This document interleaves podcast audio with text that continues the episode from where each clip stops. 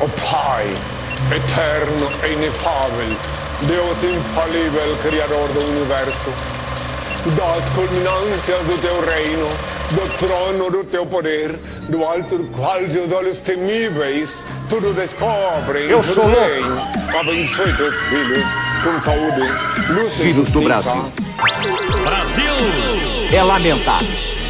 I make the money, man. I roll the nickels. Veja bem, se não tem que mandar matar uma desgraça dessa. Mãe, meu cachorro, mãe! Eu não sou louco! Tava levando cigarro pra onde? Pra casa, vamos fumar. Era do meu consumo. Ai, meu cachorro, mãe! Não!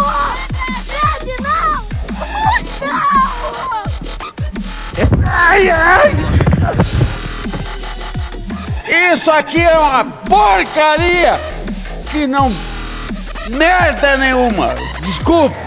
E agora, dona Doroteia, Coronel Amâncio, me dão licença, eu vou cagar.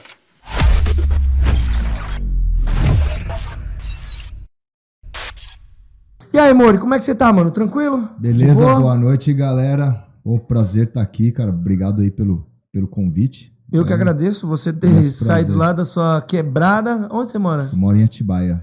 Lá em Atibaia. Você, não é o dono do, do triplex lá, não, né? Do Lula, não. Todo né? mundo pergunta desse, de- desse- Não é o triplex, lá é o sítio, É né? o sítio, né? É o sítio do Lula. Todo mundo pergunta, mas até hoje eu não sei onde fica esse sítio, cara. Eu queria saber também, porque diz que não tem dono, né?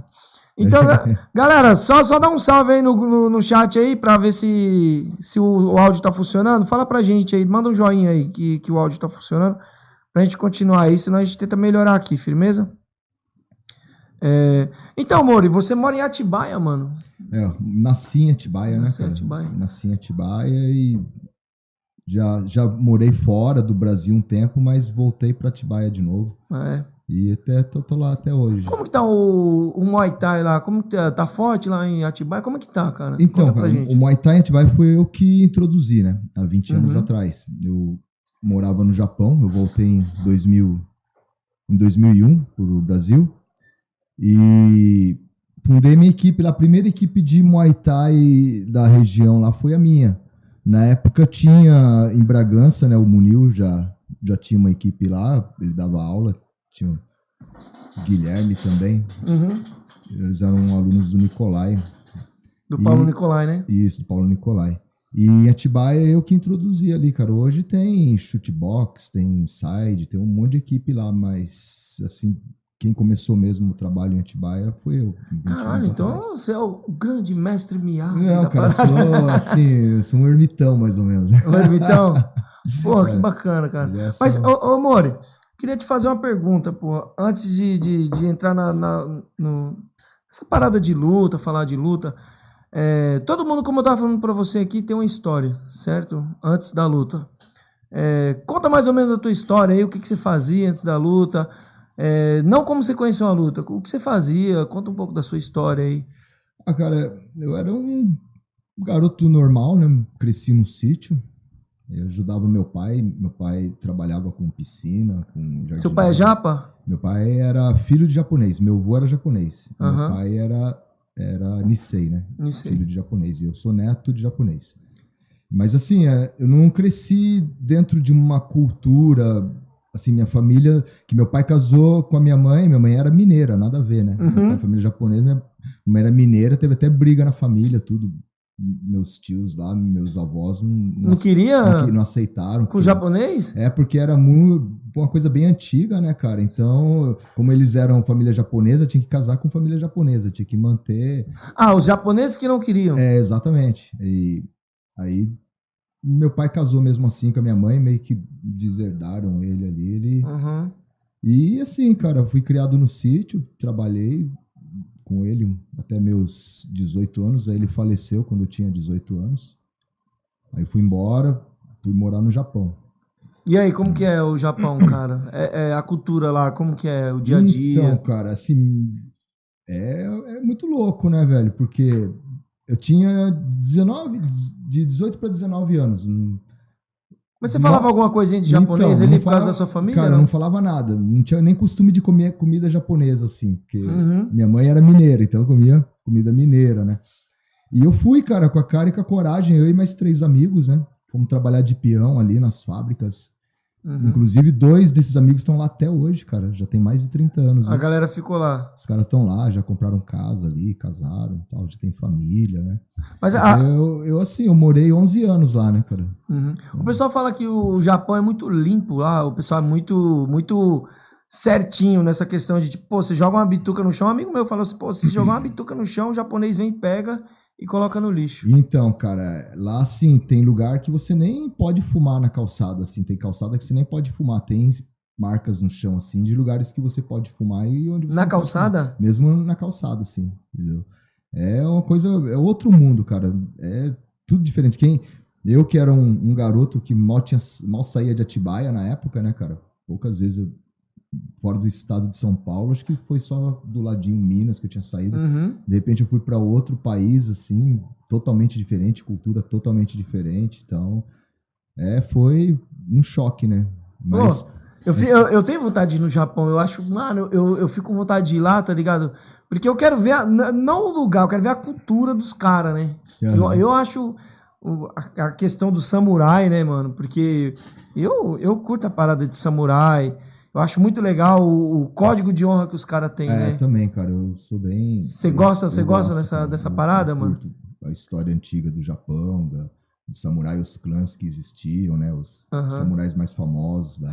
Então, eu, inclusive, quando eu criei o podcast, eu queria colocar a temática samurai aqui. A temática dele. Só que eu não tenho condições e tal. Aham. Se eu criar uma condição e de- der pra me fazer, eu quero ter a temática aqui, Show. colocar um samurai e tal. Show, show. Porque eu acho muito legal essa É. parada, essa cultura deles, o código de honra. É, Inclusive, é. eu assisto muito filme de samurai.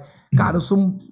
Eu consumo muita coisa de samurai, que eu acho muito legal. Inclusive, eu tenho até uma tatuagem aqui nas costas aqui de um samurai grandão. Ainda tô terminando. E, cara, mano, no Japão, assim, dá- dava pra viver? Porque o que te fez voltar, cara? Olha, cara, é assim, velho. É, Foi lá, foi, foram 11 anos, né? Então, tipo, foi boa parte da minha vida ali. Uhum. Eu aprendi muita coisa, né, cara? Eu fui sem saber fazer quase nada, praticamente, e lá eu aprendi várias coisas. Tipo, hoje se eu abandonar o Muay Thai, eu tenho outras profissões, assim, que eu conseguiria. Você Profissão aprendeu lá? É que eu aprendi lá, cara. Entendeu? Eu sei mexer com torno, eu sei soldar quatro tipos de soldas diferentes, já soldei casco de navio, já soldei quadro de motocicleta. Ô, tem um amigo meu, você tá falando em soldar, mano, já veio um amigo meu aqui na cabeça. Ele tava, ele, mano, ele é viciado em solda. Ah, Viciadão legal. em solda. Ele, porra, meu, tem a solda MIG, tem a solda não sei o quê, É, MIG, tem TIG, solda embaixo d'água, tem a solda não tem sei o quê. Tem várias. Os caras fazem solda embaixo d'água, né? Faz. Então você faz vários cursos lá. E no Japão, um dos melhores salários assim é para soldador, cara. Você ganhar. bem É um país tão pequenininho, né, cara? É, eu, eu conheci quase tudo lá, assim, sabe? E você pegava o carro aqui, você tava no bem no meio do Japão, que era Tóquio, que você queria descer pro sul do Japão ali, umas. Cara, umas 12 horas de viagem, você descia até o extremo sul do Japão ali de carro. Hum, O karatê lá é muito forte. Tira o microfone, pega só, só o microfone aqui em cima e gira ele mais pra fora. Aí, pronto, pronto, pronto, girou. Isso aí. Então, falando em karatê, foi minha primeira modalidade de luta, né? Eu comecei com karatê. Aqui ou lá? Comecei aqui no Brasil, Aham. com 15, de 15 para 16 anos. Quando eu fui pro Japão, eu era karateca ainda. Uhum. E ainda treinei mais dois anos de karatê lá, né? Bem na, na raiz. Mas o karatê ainda é, ainda é muito forte lá? É, cara, é, é meio que cultural, assim, né, velho? É, é forte. Eles têm a ba o karatê como base de luta para muitas muitas outras modalidades que eles praticam lá, inclusive o MMA, assim, muito japonês que foi karateca. É, é o chão da fábrica, a parada. É, tipo kickboxer que era karateca, entendeu? Aham. Geralmente karate kyokushin, né? Que é o, da, o do combate mesmo, que é o da Isso, porradaria. Kyokushin ou Seidokan, que é um, um estilo que eles criaram. O do na Lioto é o, é o qual? É, o- é o É Shotokan. Shotokan, É o né? estilo de Okinawa, né? Uhum. O Shotokan não é um estilo assim de contato total, assim, é de pontuação, né? Okinawa é uma cidade. Não, Okinawa é uma Não, ilha. É uma ilha, né? Quando a gente- é porque aqui a gente chama de. É uma ilha no extremo norte do Japão, né? Uma ilha que, assim, bem paradisíaca, bem bonito o lugar, assim. é- é- é- deve ser muito louco lá, Eu cara. não- eu não Acho que é o país que eu tenho mais vontade de conhecer. Pô, o Japão é, é show, cara. Eu tenho vontade, assim, de voltar lá. Não pra morar, assim, mas pra ficar umas temporadas, assim, entendeu? É, tenho amigos lá hoje que estão bem, vivendo de luta. Não- Tem um amigo meu que eu chamo ele de Toshiba. Toshiba. É o apelido dele de Toshiba. Já trabalhei na fábrica da Toshiba. É, né? fala aí, em Toshiba. Você não trouxe nem uma TV da Toshiba aí pra gente? a Toshiba ali era forte na época. Pô, então, tinha até o comercial, eu lembro quando tinha o comercial. Você lembra dos comerciais da Toshiba? Que os Lembro, caras lembro passavam. coisas, lembro. Nossa, velho. Já bem besta. Uma- Tinha um cara engraçado, cara, o comercial da Toshiba. É, o cara chega pra consertar a televisão, né? A mina chega pra consertar a televisão. Aí chega o japonês. Oh, olha, Toshiba quebrada. Aí chama fulano, chama ciclano, todo mundo vindo, né? Olha, Toshiba quebrada. E depois que ela viu que não tava quebrada, os caras, pô, tá trocada a pilha aqui, cabeção. Que tipo, queria dizer que era tão boa que não quebrava a É, parada, né? A Toshiba. é. Mas sumiu os negócios da Toshiba, né? Ah, parece que não nem existe mais a marca. Não sei, É, acho que faliu, deve ter falido. É, sobe muita coisa, né? Bom, você viveu no Japão e, e aí, como que você, como que foi esse gatilho aí pra você entrar pro, pra conhecer é, o que você vive hoje, que é o Muay Thai, né? Ah, da onde que- O Muay Thai eu sempre curti Muay Thai, mas na época que eu ainda estava no Brasil, antes de ir pro Japão, não existia, né, cara? Assim, o que eu sabia que tinha, que eu tive algumas vezes na época que eu visitei, era a Academia da Combate Sport ali. Uhum. o pessoal ainda tinha alguma coisa parecido, né? Muay Thai, mas era uma coisa muito vaga. O que eu conhecia de Muay Thai era do desenho do Savamu, não sei se você conhece. Já ouvi falar, eu Um não, não mangazinho cheguei a assistir. Savamu, Agora, é. A história de um, de um karateca japonês Uhum. que batia em todo mundo, daí quando ele enfrentou um, um tailandês, ele tomou um cacete. tomou um piau. Aí ele falou, puta, tem que aprender essas técnicas, porque... Foi tipo o Ryu do, do Street Fighter, foi lá lutar com o Sagat lá e tomou um É, piau. tomou um pau. Só que daí o, o Savamu, ele foi aprender técnicas de Muay Thai, né? Pra Aham. começar a usar e tal. E começou a se dar bem nisso aí. Então, é, parece que até é uma história meio que verídica. Tem um lutador, Sawamura, um lutador de kickboxing bem famoso, acho que dos anos se- 70, dos anos Uhum. 70, eu acho. Ele foi lá pra Tailândia lá e ganhou de bastante tailandês assim também. Mas é, ele era karateca, mas conseguiu adaptar um jogo com golpes de Muay Thai. Ele pra- conseguiu fazer um misto ali. Conseguiu ter sucesso, assim, nas lutas. né? Mas você começou a gostar de. Você começou a gostar desse mangá, de- desse mangá porque era de luta ou porque você gostava de mangá? Não, porque era de luta, cara. Era de luta. Na, na época, quando eu era moleque, tinha uns mangazinhos. Hoje em dia não tem mais mangá na TV, né? Mas na época tinha uns canais que passavam uns mangazinhos, uns desenhos Uhum. japonês bem, bem antiguinho. E o Savamu era um assim, cara, que eu, putz, eu preciso aprender. Mas aí eu era karateca. Fui pro Japão, durante dois anos eu ainda continuei no karatê.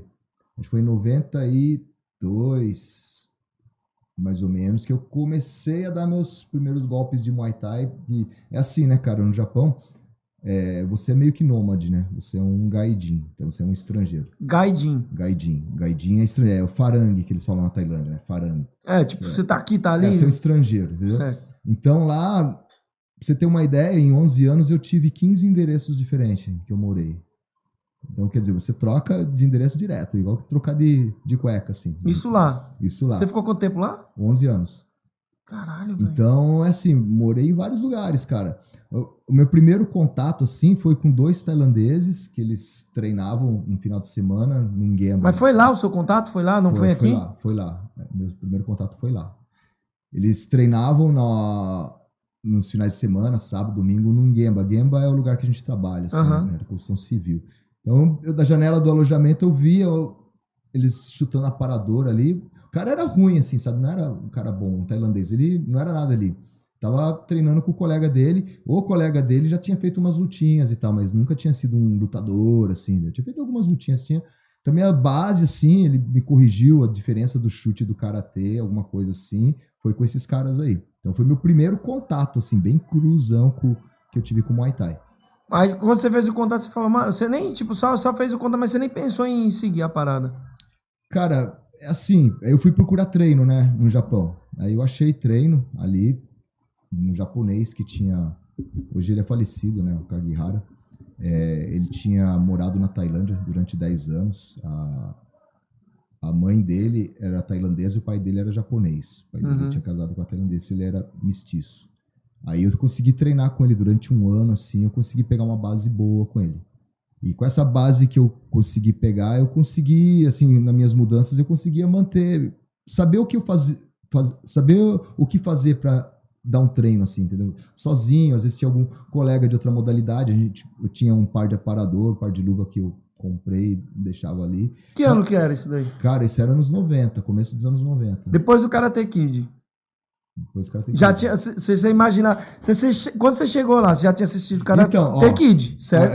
eu comecei o karatê, aí sim. Aí foi influência do Karate Kid, que eu comecei o karatê. Foi? O Karate Kid 1 ainda, acho que foi 80, passou em 85, 85, pô, 85, 85. é, 85 eu vi aquele bagulho na cabeça, e era um molequinho, eu juntei dinheiro assim, fui na academia de karatê lá, e um ano depois assim, eu comecei a praticar karatê. Aham. Então o Karate Kid ele teve influência assim no, no meu começo, né, de luta. E o Muay Thai é assim, cara, lá no Japão, durante os lugares que eu que eu trabalhei assim, sempre procurei algum lugar que tivesse treino. Às vezes tinha treino mais ou menos, às vezes tinha treino ruim. E assim, só que era uma era diferente do Brasil aqui. Lá tem o kickboxing japonês, né? Sim. Só que os caras não pegam, não fala que é Muay Thai, entendeu? É kickboxing. Você vai treinar, pô, quero treinar Muay Thai. Não, a gente não treina Muay Thai, a gente treina kickboxing. Aqui No no. Brasil, o pessoal lá, ah, eu quero treinar Muay Thai, mas o cara é de uma equipe de kickboxing. Fala, não, Sim. mas é, a gente faz os, os dois treinos, kickboxing e Muay Thai, tudo junto. Tipo, ele e meio que mistura e pra eles eles não estão muito se apegando É, muito com Brasil é isso, é assim. isso aí, ou não. É, no Brasil, né? Isso é assim. Lá não, cara. Lá é kickboxing. Então, é kickboxing. Aqui a gente treina kickboxing.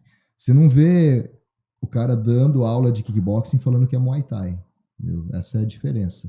Os caras, os cara, é, acho que deve ser a cultura dos caras. Os caras pensam, porra, não é o que eu tô passando, então eu não vou falar que eu tô passando isso porque eu não tô fazendo isso. É, cara, eles são muito certos, assim, né, cara? Eles gostam de passar ali o que eles aprendem, que eles praticam, que eles estão. Você, a- a- bom, como você viveu os dois lugares, certo? Japão e Brasil. Assim, você, você não acha que isso não é ruim pra gente? Sempre tem um jeitinho, o jeitinho brasileiro, pra tudo, pra tudo. A gente parece legal, mas quando você tenta fazer o jeitinho brasileiro pra tudo, não é meio ruim? A galera de fora não fica Então, olhando pra gente, tipo, pô, olha pra gente, tipo, pô, esses caras. Por isso que o brasileiro não é tão valorizado. Então, é, o mal do brasileiro é assim, cara, é querer inventar coisa, né? E atrapalha, entendeu? Que já tem uma coisa que existe ali, que já é praticada. Já tá dando certo. Já, já sempre deu certo, por que, que o cara quer mudar? Tudo bem, Uhum. quer mudar, muda, mas então vai ser outra coisa. Então ele tá criando uma outra modalidade. Então ele fala, não vai lá, pô, é, é Muay Thai, mas é o meu Muay Thai, é o meu estilo de Muay Thai. Aham. Não existe essa de meu estilo de Muay Thai, né? Tem assim, os estilos de lutadores, que como a gente já sabe, né?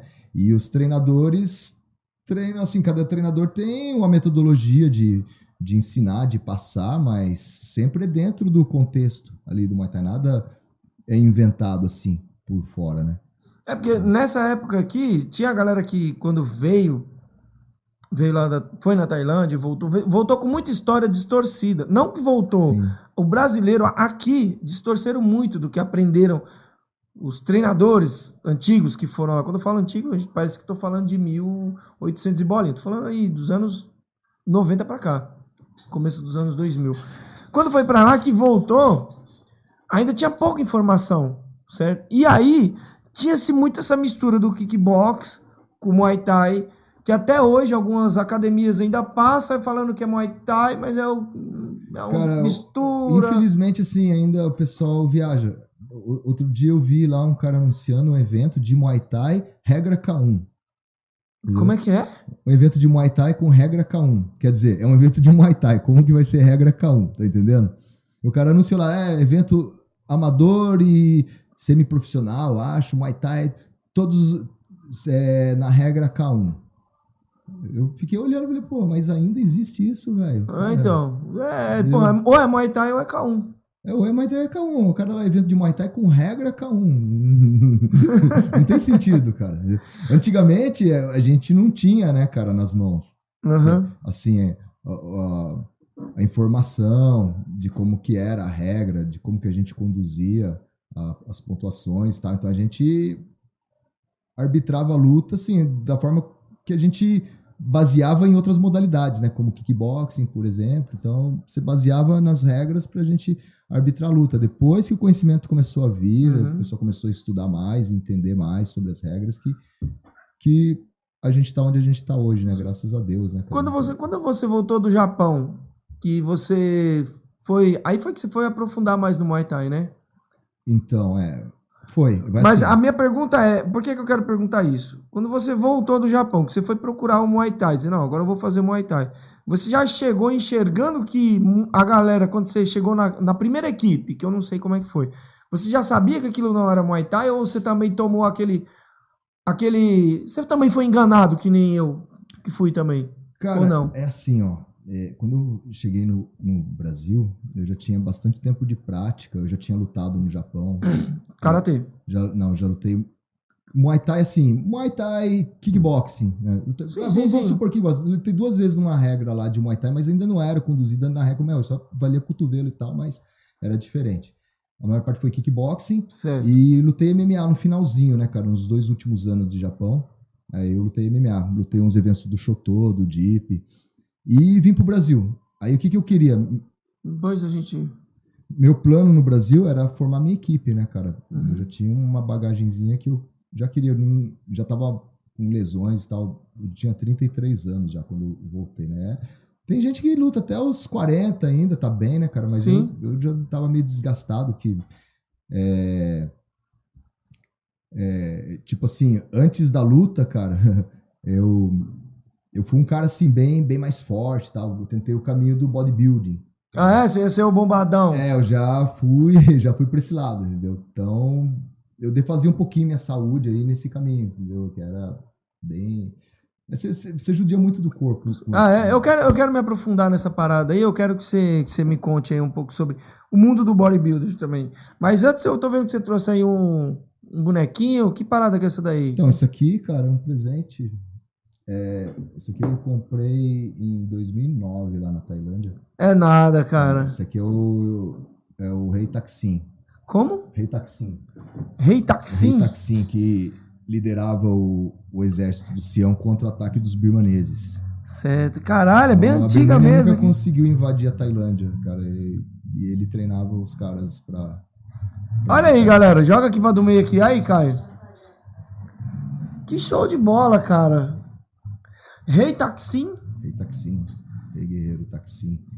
E aí aqui os birmaneses tentavam tomar o- a quebrada deles lá e... Ele, ele caía pra dentro, né, cara? Reunia lá os melhores combatentes, treinavam. Inclusive tem um, um vídeo que esses dias saiu de lembrança ali que eu postei no meu Facebook, que é do templo do Muay Thai, lá onde tem a estátua dele. Tem várias imagens assim do bem tamanho real assim de Krabi Krabong, de Muay Borana, os bonequinhos lutando. Vários assim enfileirados. assim. Aqui ele já fazia, já tinha Muay Thai aqui? Porque eu não conheço muito a história da Tailândia. Já tinha o Muay Thai ou, ou Cara, era... não, não, essa Não o nome Muay Thai, mas já não tava a- nesse... Não, não, ele não lutava assim, igual a gente luta hoje ainda. Era mais uma coisa mais selvagem, né? Era mais usado pra guerra mesmo. Ah, é? Pra se defender. Pra, pra defender a É, região, As né? lutas que tinham, é aquelas lutas que, que a gente sabe narradas aí, tipo do Rei Tigre ter derrotado 12, 12 guerreiros ali pra conseguir a liberdade dele e tal. Luta até Será que é verdade essa história? Então, ou é né, mito? cara, é, é, velho, porque é foda você assim, lutar com 12 malucos, Entendeu? é muita porradaria, muita com a pancada, mão, velho. com a mão e- Se- enrolada na cordinha, com caco Sisal, né? de vidro e tal, é, velho, entendeu? O cara fazer 12 combates assim, até pariu, de vida ou morte, é, é foda de acreditar, assim, Aham. porque você põe um cara num GP de lu, com luva de Muay Thai, num GP pra se quebrar ali, três lutas o cara já sai todo quebrado, você imagina, entendeu? Isso que é complicado. Mas é assim, né, cara, é história, né, cara, então... Cara, mas que bacana, cara. Muito obrigado, velho. isso, É o quarto bonequinho que chega aqui. Pô, que legal. O outro que, que trouxeram aqui, os outros três aqui, foi o Álvaro de Aguiar, Ah, o mestre Álvaro aqui. aí ele faz, acho, né? É, ele faz aqui, ó. Ele tem esse aqui, vou mostrar aqui pra galera aqui, ó. Ah, legal. Ele tem um Bruce Lee aqui, ó. Ele fez o Bruce Lee aqui. Aí, ó, Você Lee. aquele de biscuit que eles falam, assim, biscuit que é uma- tipo uma massinha, né? Cara, eu não sei como é que ele faz, mas é muito bacana, velho. Ele fez cachorro aqui, ó. É da hora. Lutando Muay Thai. Aí, ga- galera, tá pegando aí, Caio? Olha aí que bacana. Já tenho três bonequinhos, agora tem o Mestre Taksim, Rei Taxim. Rei Taksim. Tem o Bruce Lee, esse negão aqui que eu não sei quem que é, e esse cachorro aqui. Muito louco. Cara, obrigado, brigadão, Isso, hein, mano. mano. Brigadão E a mesmo. camisa da equipe aí pra você. Pô, cara, obrigado, velho. Ganhando muito presente. Assim eu vou ficar mal acostumado aí, cara. Eu Vou ficar mal acostumado mesmo. Eu vou já mostrar pra galera aqui. Mas antes eu quero. Eu quero te perguntar uma, uma coisa. Sobre a questão do bodybuilder. Quando você foi pro Japão, você já puxava um ferro? Como que você tava? Quantos quilos? Cara, Pra galera entender, fala a sua altura também. é, não, eu era magrelo, né, cara? Eu tenho 1,67m. Aham. Eu pesava 60 quilos. Eu comecei, assim, treinar musculação desde o Brasil, né? Eu usei karatê, eu fazia musculação também. Certo. E aí fui pro Japão. E lá eu comecei a me aprofundar mais na, na musculação, né? Eu treinava mais a musculação do que lutas, assim, que era para mim era mais viável às vezes o lugar que eu me mudava, que eu tava, às vezes não tinha como nem eu treinar luta, eu ia pra academia puxar ferro. E a gente, pô, go- gostei bastante, sabe, assim, dessa, dessa, dessa época. E a gente foi estudar, se aprofundar, aprender Uhum. e tentar fazer a parada pra ver como que é, né? Mu- Muitos caras quando é, que fazem, que, que praticam a musculação, bodybuilder, eles tomam muito anabolizante, certo? Até que ponto é saudável? Porque a gente sabe hoje, a galera sabe que, que tem o anabolizante, você pode ser, receitua- ser receitado, né? E tem aquela galera mesmo que compra no clandestino e empurra óleo. Então, até que é- ponto é saudável e até que ponto não é? Da onde é o ponto que passa a não ser saudável? Cara, é assim, saudável não vai ser saudável de qualquer forma, porque você vai estar injetando uma substância em você que não é natural, assim, naquela quantidade. Por exemplo, testosterona, você produz a testosterona, mas Certo. tem a, a quantidade ali, sua testosterona normal, né? Mínima você, né? é, você vai injetar coisas assim, tipo 5, 10 vezes a mais do que você produz. Então, é, tem assim, cara, não vou dizer que você vai tomar, você vai morrer, você vai tomar, você vai ficar broxa. É assim, é de pessoa para É pessoa. mito essa parada do brocha? Não, não é que é mito, cara. O que acontece? Assim, a parada do brocha, o que, que é? É, é, Você toma testosterona, tá ligado? E a testosterona é o hormônio masculino, é, o, é a libido, É o que né, faz cara? pra dar uma É. bagaçada, Então, pra do- você dar uma sapatada. Então, cara, a testosterona injetada, ela tem um tempo de meia-vida útil no seu organismo, mas Uhum. dependendo do tipo de testosterona, ela pode ficar atuando em você aí 15 dias, 20 dias, 30 dias. Isso você- tem os esquemas de ciclo. Isso, vezes é de ciclos para você sempre manter a testosterona alta. Nesses períodos que você mantém alta, você tá com o seu libido lá em cima, cara. Força, você vira o bicho assim mesmo. Entendeu? Então, é, você sente o super-homem, na verdade, É. melhor que Viagra. Ah, então a parada ela não faz você crescer, ela te dá ânimo. Não, Não é ela isso? faz tudo, é tudo, cara. Ela te dá força, disposição e faz a síntese proteica, anabólica no seu organismo para o seu músculo crescer. É, é assim, só que quando você toma testosterona, sua glândula que produz naturalmente, ela se fecha. É porque ela já reconhece, acho que já tem. Que ela tem, já já tem. que você tem mais que suficiente ali, ela fecha, ela para de produzir. E a hora que você interrompe o ciclo, cara, no período assim que tá acabando a testosterona do seu organismo, a sua glândula ainda não abriu, ela demora para abrir. Aí você tem que tomar uns paliativos ali para acelerar isso aí. Se você não tomar, pode levar até uns três meses para abrir. E aí que é o período do brocha, entendeu? Aí É aí que vem o brocha. Nesse período aí que o cara tá com o organismo sem produzir testosterona e, e a testosterona que ele mandou já não tá mais ali, aí que ele fica caidão. Aí, E aí ele volta a fazer, eu tenho que fazer o ciclo aí de tem que novo. fazer uma TPC, né? Primeiro para ele repor, recuperar a produção natural dele de testosterona, dar um tempinho e depois voltar a ciclar de novo. Então Uhum. é, é tudo uma jogada assim, cara. É, é, é meio que matemático o negócio, sabe? É tudo baseado em cálculos, em datas e é para fazer certo, né? Que não tem nada a ver com suplemento isso daí, né? Que não tem nada a ver com suplemento. Porque às vezes a galera, porque quando eu tô falando aqui, a galera fica, pô, mas ele tá perguntando isso, é uma pergunta tão banal. Não é banal, é banal pra quem sabe. É. Mas pro cara que não sabe, o leigo, porque tem muita gente leiga que tá me acompanhando aqui, não tem noção do que. Sim, é. Do- do- Muita, muita gente acha que creatina é bomba, que whey protein é bomba, entendeu? Ah, então, Suplementação em si é bomba. Não, suplemento é suplemento, né, cara? alimentar. É, não é, você não vai tomar um pote de whey e você vai crescer com um pote de whey. O que, que, que, que vem ser uma whey protein? Você precisa de proteína, você precisa comer, né? Sim. Então, uma whey seria uma, uma refeição de proteína para você suprir, entendeu? Em vez de você comer cinco vezes lá, cinco bifes cada refeição, você não vai comer cinco bifes, né? Porque a o vez. alimento ele não dá, não dá, não, não, não- não traz todo o nutriente que você precisa ali, né? Não, não só por isso, assim, mas é questão de pô, aquela rotina de enjoar e tal, esse, dificuldade também. Então, o, o suplemento foi desenvolvido para isso, para facilitar, né? Por exemplo, vai que eu tô de dieta aqui, eu tô aqui com você agora, daqui a pouco eu preciso fazer uma refeição, por exemplo, comer. Ô, falar em refeição, ô Caio. Vamos mastigar um negocinho ali? Pega, pega um negocinho pra nós mastigar, que eu tô com fome aqui, cara. A gente tá... Aí, cara, vai que eu preciso fazer uma refeição e eu tô em dieta. E eu não consigo agora comer. O que, que eu faço? Bato um shake de whey protein e toma uma refeição. Uhum. Então é isso. É, é bomba. Bomba é anabolizante esteroide. Que é aqueles monstrão pros É cavalão. esteroide. É. Suplemento pode ser até um anabolizante, mas não é esteroide. entendeu? Sim, O esteroide que é o X da questão. que é o X da questão. E quando a gente vê esses caras grandão, a primeira coisa que a gente vem na nossa cabeça é saúde. E às vezes a gente tá enganado. Ou, ou não. Porque Cara, assim, porque o só. cara, o cara ferra a vida dele pra ele ficar monstrão Ó, ali. Mês retrasado morreu o ex-Mister Olímpia de 2018, Sean Roden, 2018 Mister Sério? Olímpio, negão gigantesco, na ativa, dieta, se alimentando, pá. O cara teve uma parada cardíaca. entendeu? Devido a esses bang aí. Então, só que aí é assim, cara. Você não. Você não pode também afirmar que foi por causa do anabolizante, entendeu? porque às vezes a pessoa pode morrer também, porque ia morrer, ou algum outro problema. Só que assim, se você tiver algum problema, o anabolizante ele pode Ele acelera um pouco. ajudar a acelerar, entendeu? Não é porque você vai tomar, você vai ter câncer de próstata, por exemplo, entendeu? Uhum. Mas só que se você não se cuidar e você passar do limite, você pode vir a contrair, sim. É, tudo depende. É, é que nem ti- tinha um cara assim que fez uma preparação para mim de musculação, que era o Valdemar Guimarães, né? Logo quando eu fui fazer minha primeira luta de MMA, eu vim pro Brasil fazer a preparação com ele. Então eu peguei ele como mestre assim nessa parte. E ele falava que a diferença do veneno e do remédio é a dose. A quantidade. Eu, eu vi o, aquele Stronda, Léo Stronda, Léo Stronda. falando, a mina querendo, tipo, tirar ele. Não, pau, você pode morrer bebendo água.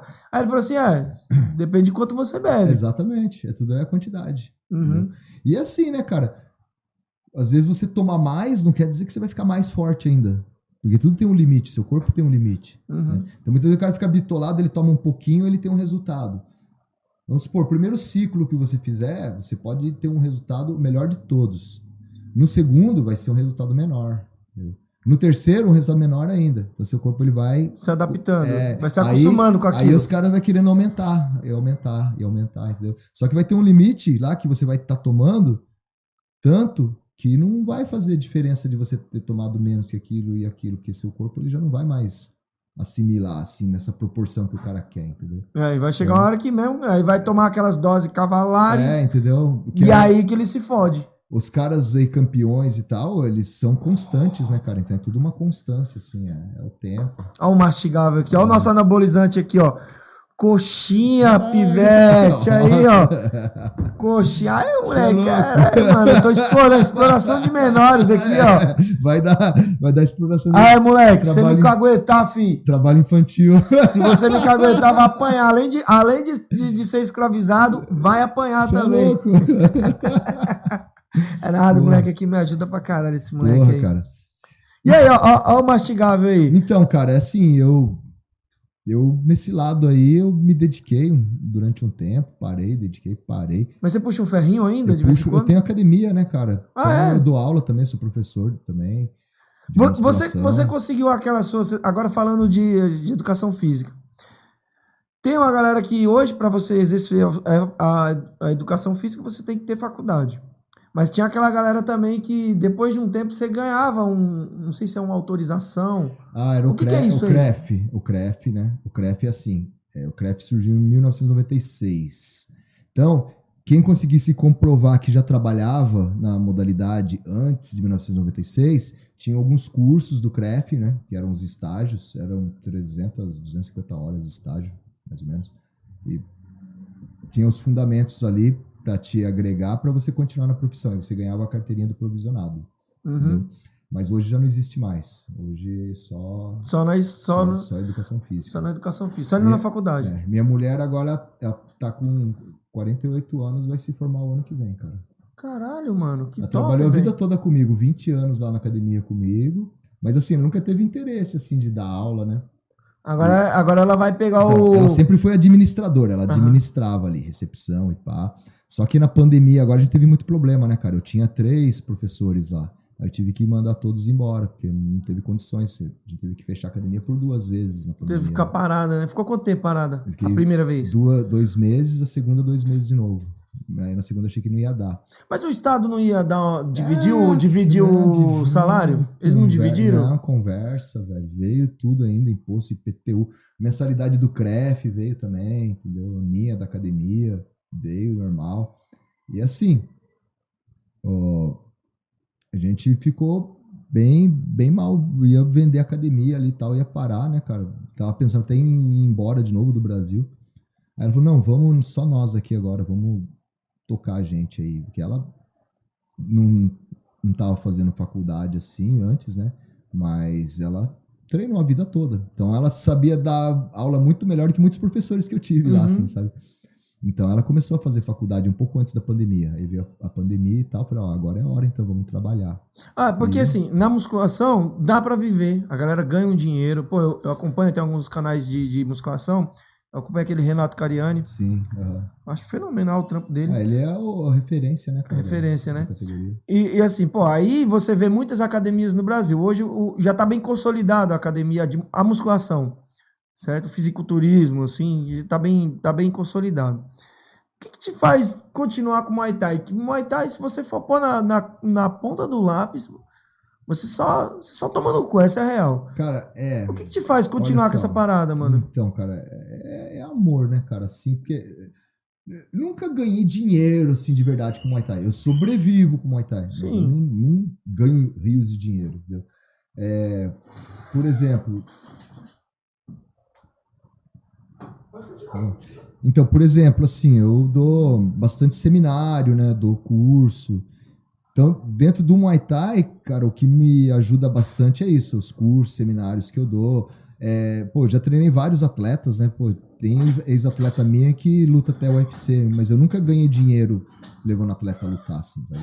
Nunca pego, assim, porcentagem de bolsa, porque os atletas já quase não ganham nada. Quando ganha, ganha pouquinho. Então eu nem peço bolsa, assim. Pô, às vezes a gente põe dinheiro só pra ter o privilégio de ter atleta lutando. É, porque, meu, é que é inexplicável, a galera não entende. É Entendeu? muito, é muito, Cara, é muito eu- gostoso a sensação, né, 20, mano? 20 anos da minha vida colocando dinheiro assim pra atleta lutar, assim, pra me ter satisfação de ter uma equipe com atleta lutando. Então é uma coisa que eu gosto. Mas assim, cara, é, as coisas dentro do Muay Thai começou a dar uma melhorada pra mim quando assim, cara, eu comecei a, a trabalhar com o Messi Pilotnoy, né? A partir de 2015 a gente começou a trabalhar junto. E isso foi um, um boom assim legal pra mim que meu nome ele ganhou um destaque, cara, e isso trouxe trabalho, sabe? Muito trabalho. Uhum. Então eu faço bastante seminário. Eu, eu acho que eu já dei uma, uma média de mais de 120 seminários desde 2015 para cá, Caralho. sozinho. E com o mestre a gente já deu uns. Isso aí também, uns 120, 150 seminários juntos, assim. Que eu trago ele todo ano, a gente fica três meses aqui no Brasil. Então a gente vai desde o Amazonas até o Rio Grande do Sul, diretão aí, fazendo seminário. Na temporada que ele tá aqui, nesses três meses, a gente fecha uma média de 30 seminários por ano. Ah, é? Só, só com ele. Cara, mas como que, como que você conseguiu o- fazer esse contato, essa conexão Cara, com, com ele? Eu conheço o Messi desde 2004. Primeira vez que ele veio pro Brasil com o Zorello. É, eu fazia parte da Federação Paulista de Muay Thai, do André Gomes, né, cara? Quando cheguei no Brasil, fui procurar alguém para me dá uns toques assim, pô, quem que eu procuro, o que eu preciso fazer, eu quero dar aula e tal, né? Não conhecia nada como que funcionava aqui no Brasil. Aí o André me acolheu ali, tal, me pôs dentro da federação, mostrei meu trabalho para ele, ele gostou. E ele era um cara assim que trazia muita gente para dar seminário, né? Trouxe Ramon Deckers, trouxe Caralho! Ernesto Russo. Mas você chegou a conhecer o Ramon Conheci Deckers? o Ramon Deckers, fiz, Mentira, fiz velho. dois, eu tenho foto com ele no meu Facebook. Caralho, por que você não fiz- falou que até postava aqui, cara? É Fiz porque eu- dois seminários com o Ramon Deckers, fiz o Ernesto Russo, fiz Iver van der Meulen, tá ligado? Caralho, Mas, esses caras aí são mito, é, é um velho. mito. Era kickboxing, né, cara, assim. Aham. Então, Mas, mas era o que a gente achava ali no Então, começo, que era, Muay Thai. Era até o mestre Pilotinoy aparecer no dia, assim. Eu tinha feito com todos esses caras, daí o dia que o Mas a gente não apareceu... pode. é, tudo bem, Muay Thai, mas a gente não pode tirar Não, a não, história desses não, caras. não, de Esses jeito caras são, De jeito nenhum. pra nós, Sim, que sim. tá há muito tempo, Aham. assim. São, são lutadores ídolos, né, cara? São Sim, sim. Os ídolos em si. Então, eles são ídolos, assim, como lutadores. O, o Muita gente hoje que pratica o Muay Thai, não que pratica a luta, mas grandes treinadores que tem, com certeza vem inspirado desses caras sim, aí. sim. Eu mesmo, nossa, já vou Ramon Deckers demais ali, cara. Aham. Pô, o cara era foda. Só que tecnicamente, cara, quando o mestre apareceu pela primeira vez ali, que eu vi, cara, eu falei, caralho, velho. Era aquilo que você eu queria. preciso aquilo assim, cara. Preciso seguir um mestre assim, cara. É, é isso que eu preciso. E eu fiquei com aquilo na minha cabeça, cara. E onde que foi? Onde... Isso foi em Campinas, no seminário na Federação Paulista do André Gomes. 2004, tenho até foto também no Facebook com ele dessa época aí. Eu era novão pra caramba. E eu falei, pô, velho, da hora, né? Aí toda, todo ano que o mestre vinha, alguém trazia, né? Foi o Paulo Kawai, trouxe ele, o, o Sandro de Castro trouxe ele, o André Gomes ali. Eu procurava sempre ir nos seminários dele, né, cara? Fui em vários. Até eu começar a ter condição também de trazer ele para dar seminários na minha academia. Aí eu trouxe ele umas quatro vezes da minha academia, até eu ter a oportunidade de ir para Tailândia pela primeira vez em final de 2008, começo de 2009. Aí eu fiquei lá seis meses, cara. Eu falei, pô, Com ele. com ele. Aí eu falei, velho, aqui eu tô realizado, né? E Aí, você achou, você achou o que você queria. A partir de 2009 eu mudei todo o meu trabalho, né, cara? Assim, É o que todo mundo faz, né, mano? é, você muda. Mas tem como- fazia, né? Hoje a galera já você- sabe como fazer. Não tem, velho, como você continuar igual, sendo que você vivenciou aquilo e tal. Uhum. Pô, velho, é o que eu quero, é, é o que é de verdade, então é isso aí que vai ser. Então, a partir de 2009, a gente mudou completamente o nosso sistema de trabalho. Você tá assim. falando isso aí, eu lembrei do. Eu fui no Ceará e, pô, conheci lá a extinta, né? Black, Black Tie, que é do Johnson, treinador da, da Alicia, o Johnson e o Dentão. E eu conversando com ele, ele foi, falou assim: porra, mano. Eu falei, mano, como que vocês trouxeram o Muay Thai tão certinho? Porque eu- hoje, até na época que eu fui, pô, a maioria das academias que eu frequento, que eu colei lá, era Muay Thai mesmo, né? Eu falei assim, pô, mano, mas e aí, vocês fazem tudo top aqui? Não teve uma academia que vocês não tiveram esse erro que a gente teve que passar? Confundiu o Muay Thai com o kickbox, essa mistura? Ele, cara, teve muito. Só que a luta aqui ainda era pouco, não era tanto. Mas quando o Muay Thai, che... quando o Dentão foi pra, pra Tailândia aqui e voltou, ele mudou tudo. Mudou toda a cara. Ninguém tava entendendo nada. Sim. Você também passou por esse processo. Cara, então. eu já tinha lutador, já profissional, lutando. Eu tive, eu reuni todo mundo assim e falei, ó, pessoal, é o seguinte, né? Eles. Eu fiquei, o tempo que eu fiquei na Tailândia, eles ficaram tomando conta dos meus treinos e tal. Pessoal, é o seguinte, eu fui pra Tailândia pra gente ter um padrão melhor aqui pra nós, pro nosso treinamento. Então, vamos esquecer mais da metade do que a gente treinou até hoje. Vamos esquecer, porque isso aí não vai caber dentro do, que, do contexto que, que eu vou pôr agora no treinamento. Então, eles aceitaram de boa, cara. Assim, Mas a galera ficou tudo perdida, porque é, é um bagulho muito novo, né, mano? Teve um só que eu já tinha formado ele. O professor, ele dava aula, ele relutou bastante, cara. Ele ficou meio assim de, de querer falar pros alunos dele, pra mudar e tal. Eu falei, meu, não tenha vergonha, cara. Você tem que ser humilde, cara. Entendeu? É isso, e é isso, cara. É, você não pode continuar fazendo dessa forma que a gente vai estar fazendo errado. Daqui a pouco vai vir um, um treinador aí com conhecimento também e, e vai roubar os alunos que ele vai fazer da forma certa. Então a gente tem que começar a trabalhar dessa forma.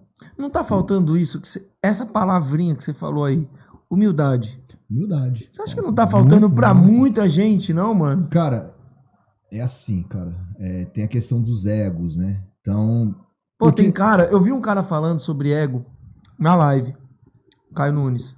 Ele falou assim, pô, mano, tem cara que tem ego que não cabe dentro dessa sala. Isso na live que ele tava fazendo. mas é verdade. E, e, e, porra, mano, eu acho que ele ainda mentiu, porque tem cara que o ego não cabe na casa inteira, né? Nem na sala, tá ligado? Às vezes ele- o ego do cara é tão grande que ele acha que ele já sabe tudo, velho. Não tá faltando a humildade? Ó, cara, é assim, né? Os antigos mestres aí, né? é, são os que mais alimentam o ego. Porque o Muay Thai é novo, cara. Não tem como falar que o Muay Thai que a gente treina hoje tem 30 anos atrás tem algum cara treinando Muay Thai do jeito que é treinado hoje aqui no Brasil. Não tem como o cara falar, entendeu? Não é, cara, entendeu? Não é pronto. É 10 anos no máximo aí que a galera começou a pegar mesmo. entendeu? 2010, 2000 e velho, pouco. Não, não tem essa. É, mas o que acontece? O ego não deixa o cara admitir que ele precisa reaprender. E que ele precisa, às vezes, aprender com um cara que tem metade do tempo de experiência que ele teve. Entendeu? Uhum. Então, quer dizer, pra ele é, é difícil aceitar isso. Pô, o cara tem 30 anos de modalidade ali, tem um cara que tem 10 anos De Muay Thai, de né? verdade, Muay Thai. entendeu? Só que esse cara com 10 anos aí tem todo o conhecimento. Puro, que ele só aprendeu Puro, aquilo. puro, Muay Thai mesmo, como ele é. Exatamente. E o cara não, ele não quer Admitir. admitir, dar o braço a torcer, entendeu? Falta humildade, assim, pra falar, pô, cara, eu preciso aprender com você e tal. É, é difícil. Existe, assim, sabe? Bastante. Eu, assim, como eu dou bastante seminário, vai bastante gente. Vai muito cara que, que não vai, assim. Vai, vai cara Torce que o nariz. Vai cara que é grão-mestre, que leva os alunos dele pra fazer o seminário, mas ele mesmo Uhum. não faz ali. Por quê, cara? Que às vezes o cara ele vai fazer errado a técnica e você vai corrigir, entendeu? Que já aconteceu. Aí o cara fica assim, porque é na frente dos alunos. O cara tá sendo corrigido na frente dos alunos por um cara mais novo, assim, com menos tempo de modalidade. Então é, é meio difícil, assim, pro cara, né? O ego dele dá uma machucada, entendeu? Eu conversando com, com, com o Leandro Longo, que é o, que é treinador, né? Aí eu falando assim, pô, mano, a gente tava falando justamente sobre isso, de ego e tal. Ele falou assim, mano, tem cara que eu já levei o Manop em evento, em, em, em- porra, Manop, cara. Levei o Manop pra dar um seminário. Depois que a gente terminou o seminário, o cara foi corrigir tudo que o Manop passou. Mas, tipo assim, o cara foi corrigir é, é, é, falando que o jeito certo era aquele, mas pra que, que ele foi aprender o, o que o Manop foi ensinar? É isso que a, que a galera não entende. Você vai pra fazer o.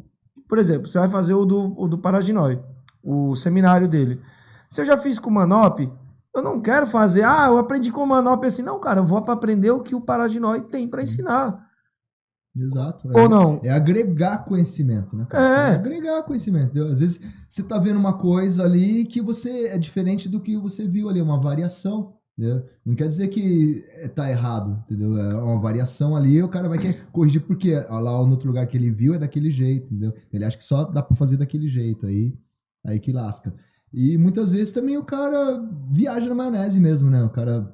Eu, eu sei desse tipo que você tá falando, assim, porque eu convivo com isso nos seminários, sempre tem, velho. Sempre tem o que, ah, sempre mas eu tem. aprendi com fulano assim. E assim, a pior coisa que tem num seminário é quando assim, você vai passar uma técnica.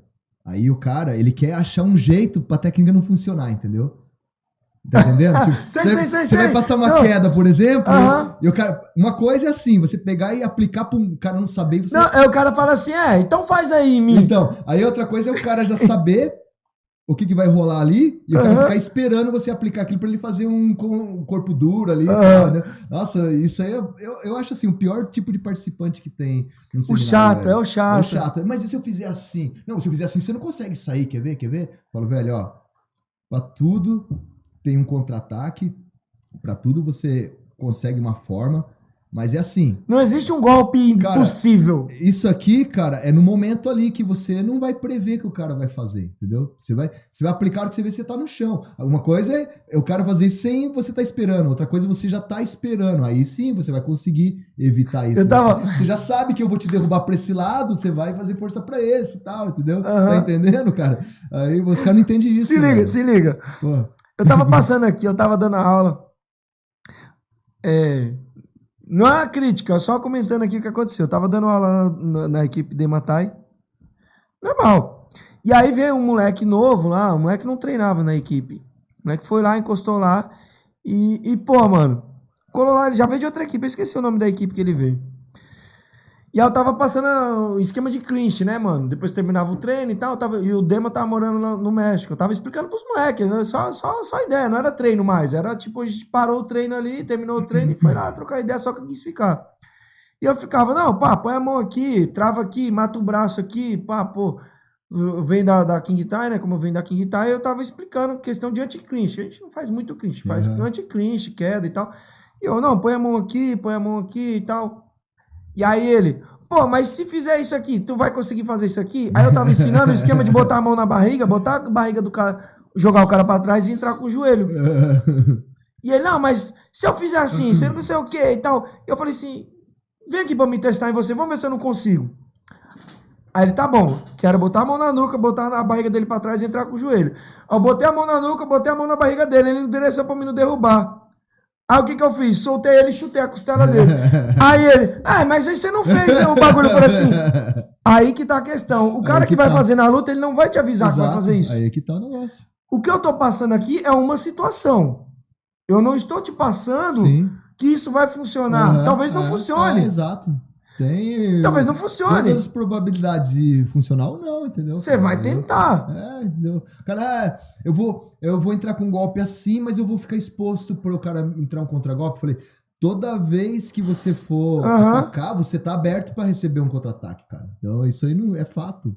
Isso tem que ser mais rápido, né? Bater primeiro. Deixa eu ler aqui um superchat aqui. Veio, já veio? Pô, veio algum superchat aqui.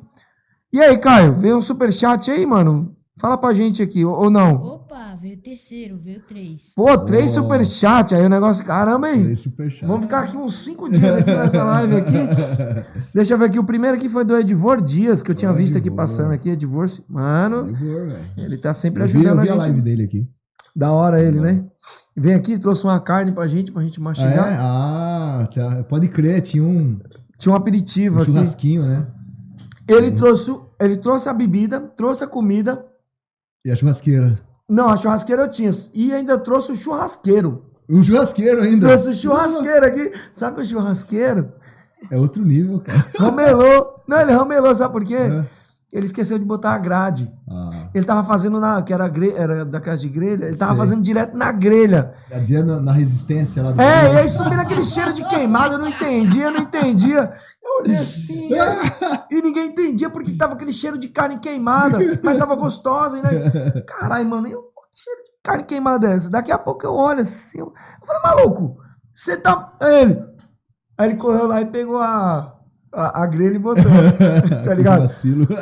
Mandou uma vacilada nele, mas esse dia foi sensacional. Foi. Então ele mandou aqui, ó. Acompanhei. Mandou aqui 29. 27,90. Pô, valeu, mano. Obrigado, hein? Mamute também mandou aqui um Mamute. superchat é, pra gente. Mamute, você Mamute. devia ter mandado uma pergunta junto ali, Não. mas ele mandou só um. Mamute é um amigo, cara, lá de Juazeiro da Bahia. Sabe onde é isso? Porra, mano, lógico que não. Juazeiro da Bahia. Não, É, tem Petrolina e Juazeiro. Não, tem, é isso, Petrolina e isso, Juazeiro, exato. colado. Sou cearense, Isso, eu é, passo por é. lá, porra. É lá onde tem o Rio Paraíba. Rio Para... é, não, não é Rio Paraíba, é São Francisco. São Francisco, onde. Vale do São Francisco. Onde os caras plantam fruta lá. Ele, a gente foi com o mestre lá, ele chamou um seminário pra lá, cara. Uhum. Levou a gente pra dar uma volta lá. Pô, é longe, hein, velho? É, mandar um salve aqui, ó, pro Alisson Evanilton. Ah, é, um brother meu aqui, ele pediu pra mim dar um salve aqui da pizzaria dele. O cara Ó. passou, a camarada pediu pra mim dar um salve da pizzaria dele, é Pizzaria Quipão.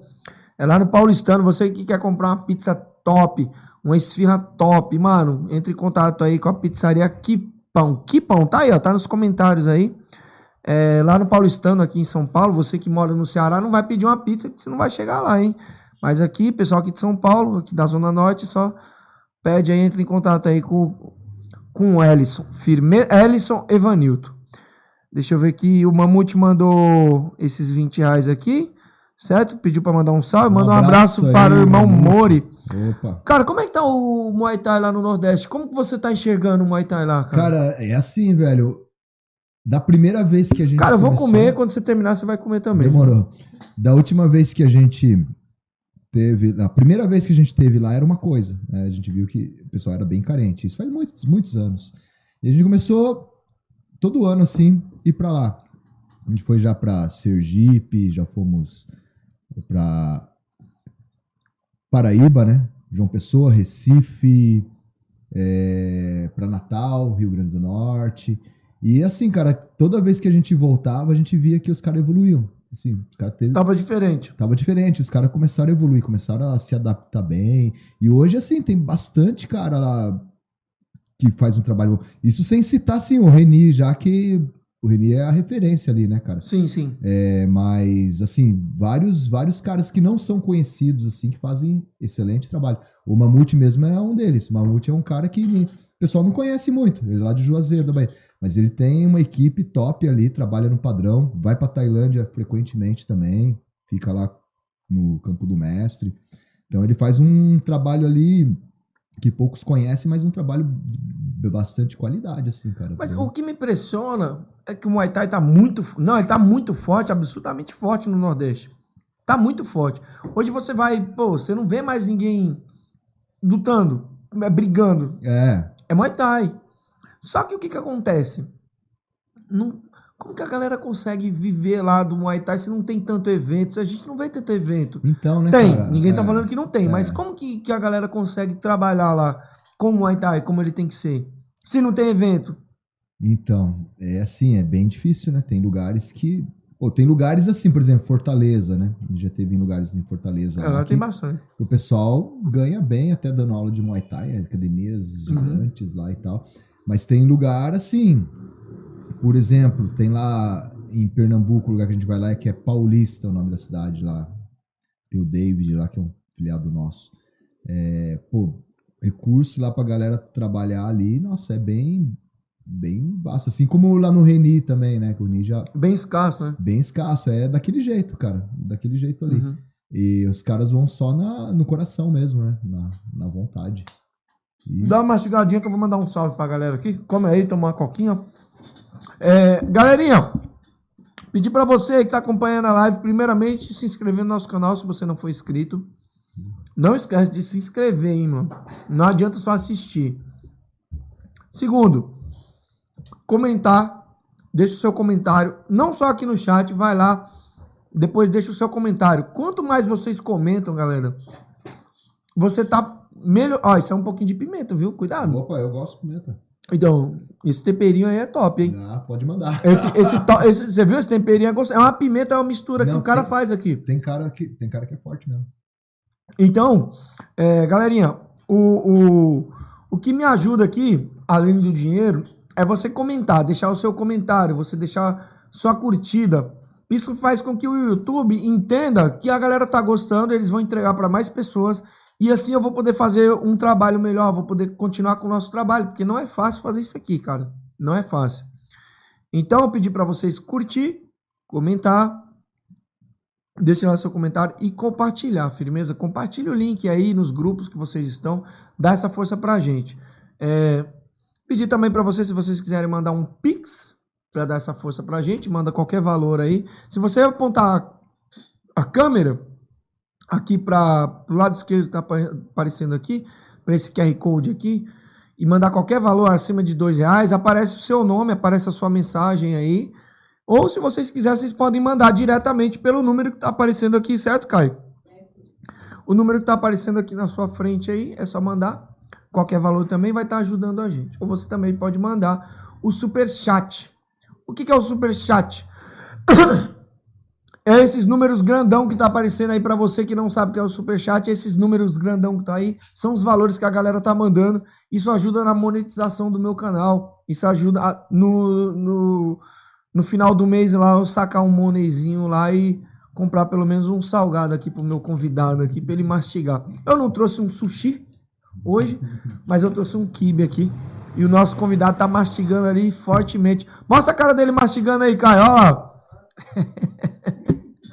É, deixa eu ver aqui quem mais aqui tava acompanhando. Deixa eu ler aqui uns comentários. Daqui a pouco a gente lê mais.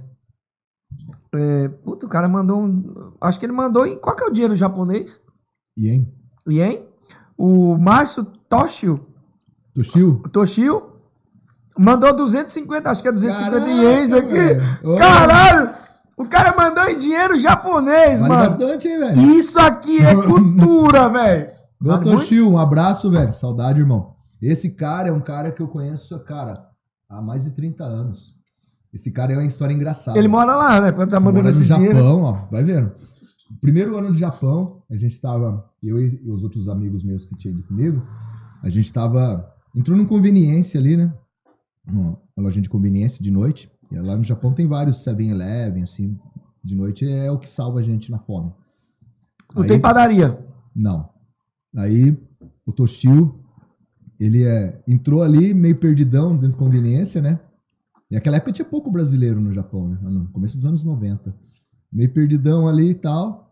Daí ele viu a gente conversando assim, ele veio conversar com a gente. Ô, vocês são brasileiros? Daí a gente, assim, nossa, que legal, cara, finalmente achei brasileiro aqui e tal, pá. A gente engraçado e, pô, a gente firmou uma amizade ali, velho, uma amizade Conheceu assim. o cara lá. Conheci lá e, pô, até hoje a gente tem essa amizade aí. A gente faz 20 anos que não se vê, mais de 20 anos um pouco, mas sempre a gente troca ideia pelo Facebook. Criou uma aí. amizade É uma bacana, amizade pô. legal. Assim, ele, como muitos outros que estão lá, assim, eu ainda mantenho contato até hoje. Pô, Toshio, muito obrigado aí, ó. 200 ien, velho. Ó, me 200 reconhece. ien, mano. Quanto- Não, não sei quanto dá isso hoje, não, velho. Mas. Daí, Tomara que ele não esteja fazendo que nem o Saulo do Neilo, que mandou um real. 10 bahts? 10 Manda- bahts? não, manda- 10 bahts. O cara me mandou um real, mano, na live O pra me ien- zoar. O ien vale puta. mais. O ien vale mais. O ien. Então tá aí, ó. Ele mandou aí. Se você quiser mandar pra ajudar também, faz igual o Márcio Toshio Quanto aí. foi? Mandou 200 ien? 250. 250 ien? É, tá aqui JP. e- Eu não sei que peste que é isso aqui, Deixa mas. ver. Mas deve ser ien, né, cara? Eu não sei se é ien. É, 250 ien. 250 Então mandou aí, ó. Faz como, faz como ele aí, galera. Se vocês quiserem mandar. Eu prefiro que vocês mandem em dólar ou mandem em. como é que chama? Em euro. Euro. Mas pode mandar em. Em ien também. Pô, mano. Ien é forte. É, sobre, sobre a questão do Muay Thai no Nordeste, então. A galera tá fazendo um, um- um Muay Thai forte, mas você acha que é devido o quê? É o online? É o. O pessoal? É seminário? Como que você, como que você acha que o Muay Thai tá chegando Eu, lá certinho? eu acho que é uma soma de tudo isso, cara. É uma soma de tudo isso, porque o pessoal lá ele bus- eles buscam muito, assim. Uhum. O pessoal, assim, empenhado mesmo, porque ainda tem muitos caras desses da horda dos grão-mestres lá que só só observa, né? Mas quem vai buscar mesmo, assim, a molecada nova aí, o pessoal, eles gostam do seminário, gostam de tudo que tem conhecimento que você oferta de conhecimento real, assim, eles vão, vão atrás pra pegar. Mas ainda tem, cara, metade da galera lá, que eu, eu vi, assim, vários bizarrices. Mas você sabe o que é as bizarrices, cara? É que aquele mestre, o mestre, o mestre, o grande mestre, ele, ele segura o aluno com a ideia de que, tipo, você não pode treinar em outro lugar. Você É. não pode. Ele, ele pra limita. verdade, né? cara? Ele limita Ah, o seu próprio atleta, o seu aluno. E aí, quando vai nos eventos que toma um pau, sai falando que a arbitragem errou. É. Inclusive, você trabalha com arbitragem, sim, né? aham. E eu queria que você contasse um pouco aí sobre, so- sobre o seu trabalho de arbitragem, como que é o nome da sua é federação ou é, é só Então. equipe? Como que é? É assim, é, a gente fundou a PMF, PMF, Pilot Noi- PMIF. PMF, Pilot Noi Muay Thai International Federation. Isso a gente fez a, a partir de 2015, quando eu fui levar pela primeira vez na Tailândia os meninos para lutar ali. E o mestre lá, ele tava tendo problema com, com um brasileiro que morava lá em, em Angola. O cara pegou, jogou uma conversa nele ali, pegou o nome dele, montou uma associação e começou a vender certificado dele, assim, sem ele saber. Usando o Pegou- nome dele. Usando o nome dele, assim. Começou a aparecer certificado, certificado, ele veio me perguntar o que que era, né? Aí eu peguei e falei, ah, o certificado com a sua assinatura. É, Mas como que é isso, né? Pera aí que eu vou entrar em contato. Eu vi os caras que tava postando esses certificados, entrei em contato, "Ô, como que funciona isso aí? Não, fui lá, paguei 200 dólares pro... Eu esqueci o nome do cara lá. Ele mora lá em An- Angola. E tal, e o cara falou que eu tô dentro da associação, que gente vai fazer uns trabalhos aí e tal. Falei, ó, sabia que o mestre nem tá sabendo disso, cara? Mas beleza, aí fui e comprei a briga, né? Eu liguei pro cara lá, falei, ó, cara, o que você tá fazendo aí é estelionato, cara. Você tá usando o nome aí do mestre, ele nem sabe e tal. E ele. E quis brigar, sabe, cara? Quis. Quis tretar, não, que eu registrei, que não sei o que, que pá. Eu falei, ó, só que você tá errado. Você tá usando o nome de uma pessoa e ela não tá te autorizando.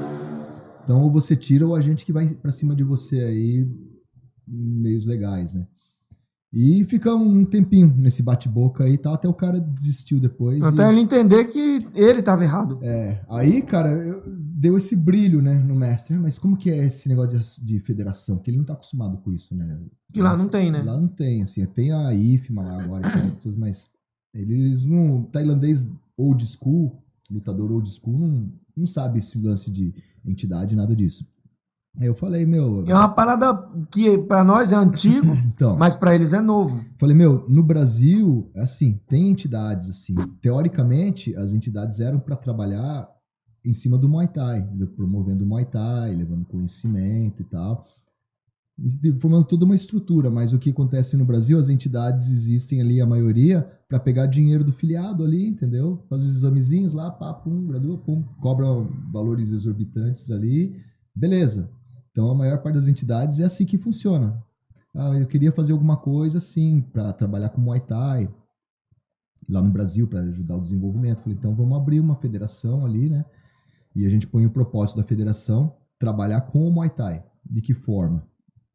Promover eventos, né? promover disputa de cinturão. E a gente tem um cinturão da PMF, eu trago da Tailândia todo ano de um a dois cinturões de lá. Hoje a gente tem sete cinturões já. Na- Vocês trazem pra disputar aqui, Tá, tá pra galera estrada. disputar aqui, né? É, os caras que ganham o cinturão, eles têm que defender. Todo ano eles têm que defender. Se perder, entrega. Se não quiser mais lutar, e devolve o cinturão pra organização pra gente recolocar. Certo. Então a gente começou a trabalhar, cara, nesse sentido aí. A princípio, assim, era um trabalho, assim, bem... achava que não ia dar muito, assim, porque... Que não ia vingar. É porque, assim, a ideia de entidade aqui no Brasil tá muito queimada. Ninguém mais confia em entidade por causa disso, entendeu? Eu não confio. Entendeu? Por causa dessas explorações. Cara, eu não confio em nenhuma, até agora. Sim, então. Eu, até, eu, eu acho que é importante ter, eu acho que tem que ter. Eu achava que nem que- tinha, eu achava que que, nem tinha que, velho. eu achava que nem tinha que ter. Mas conversando com a galera que já veio aqui, me explicou, com o próprio Ed. O Ed, você conhece o Ed? O Ed, sim. Pô, É, é, conversando com ele, ele me explicou como funciona mesmo uma entidade, um- uma federação, o Álvaro, o mestre Álvaro, explicando e tal.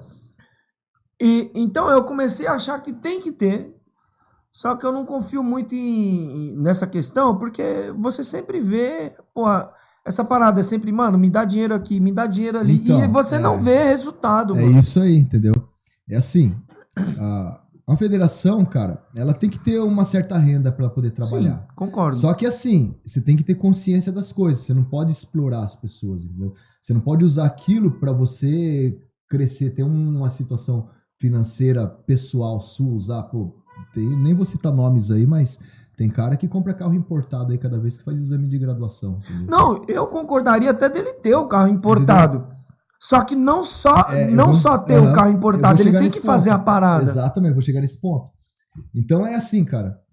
É errado você ganhar dinheiro com Muay Thai? Não, não é errado você ganhar dinheiro com Muay Thai. Entendeu? Você, você tem as ideias ali, você aplica. Só que é, o que você vai. Da for- a forma que você vai ganhar o dinheiro com Muay Thai tem que ser a forma que você vai estar passando. né? Uhum. É, por exemplo, você vai montar a entidade.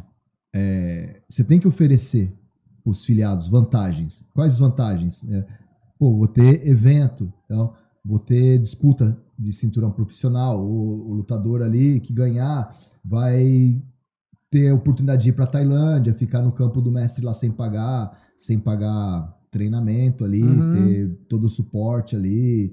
É, a gente tem nosso quadro de É arbitragem. como você pagar imposto e ter um retorno. Um exemplo, estamos falando de imposto, meio nada a ver a comparação, mas quando você paga um imposto, você entende que o quê? Que você vai ter saúde, Aham. você vai ter segurança. O, eu, a federação, confederação, federação, quando você paga, você espera que tenha um retorno, que Sim. a federação te forneça, sei lá, um bom evento, um, sei lá, uma bolsa para um atleta ali, talvez um atleta, não sei, mais ou menos. Acho que é isso que, é isso que a gente espera de uma federação. Ou eu falei bobagem? Uma boa arbitragem, um bom evento. Cara, é tudo isso, entendeu? A federação é o que envolve tudo. Esse, você falou da arbitragem. A gente criou nosso, nosso quadro de árbitros, né? Oficialmente. Então, como que a gente faz isso? A gente tem nossos cursos. Um módulo 1. Nesse módulo 1 você pega a introdução. Aí você tem um tempo para você estar estudando todo o conteúdo da regra, né?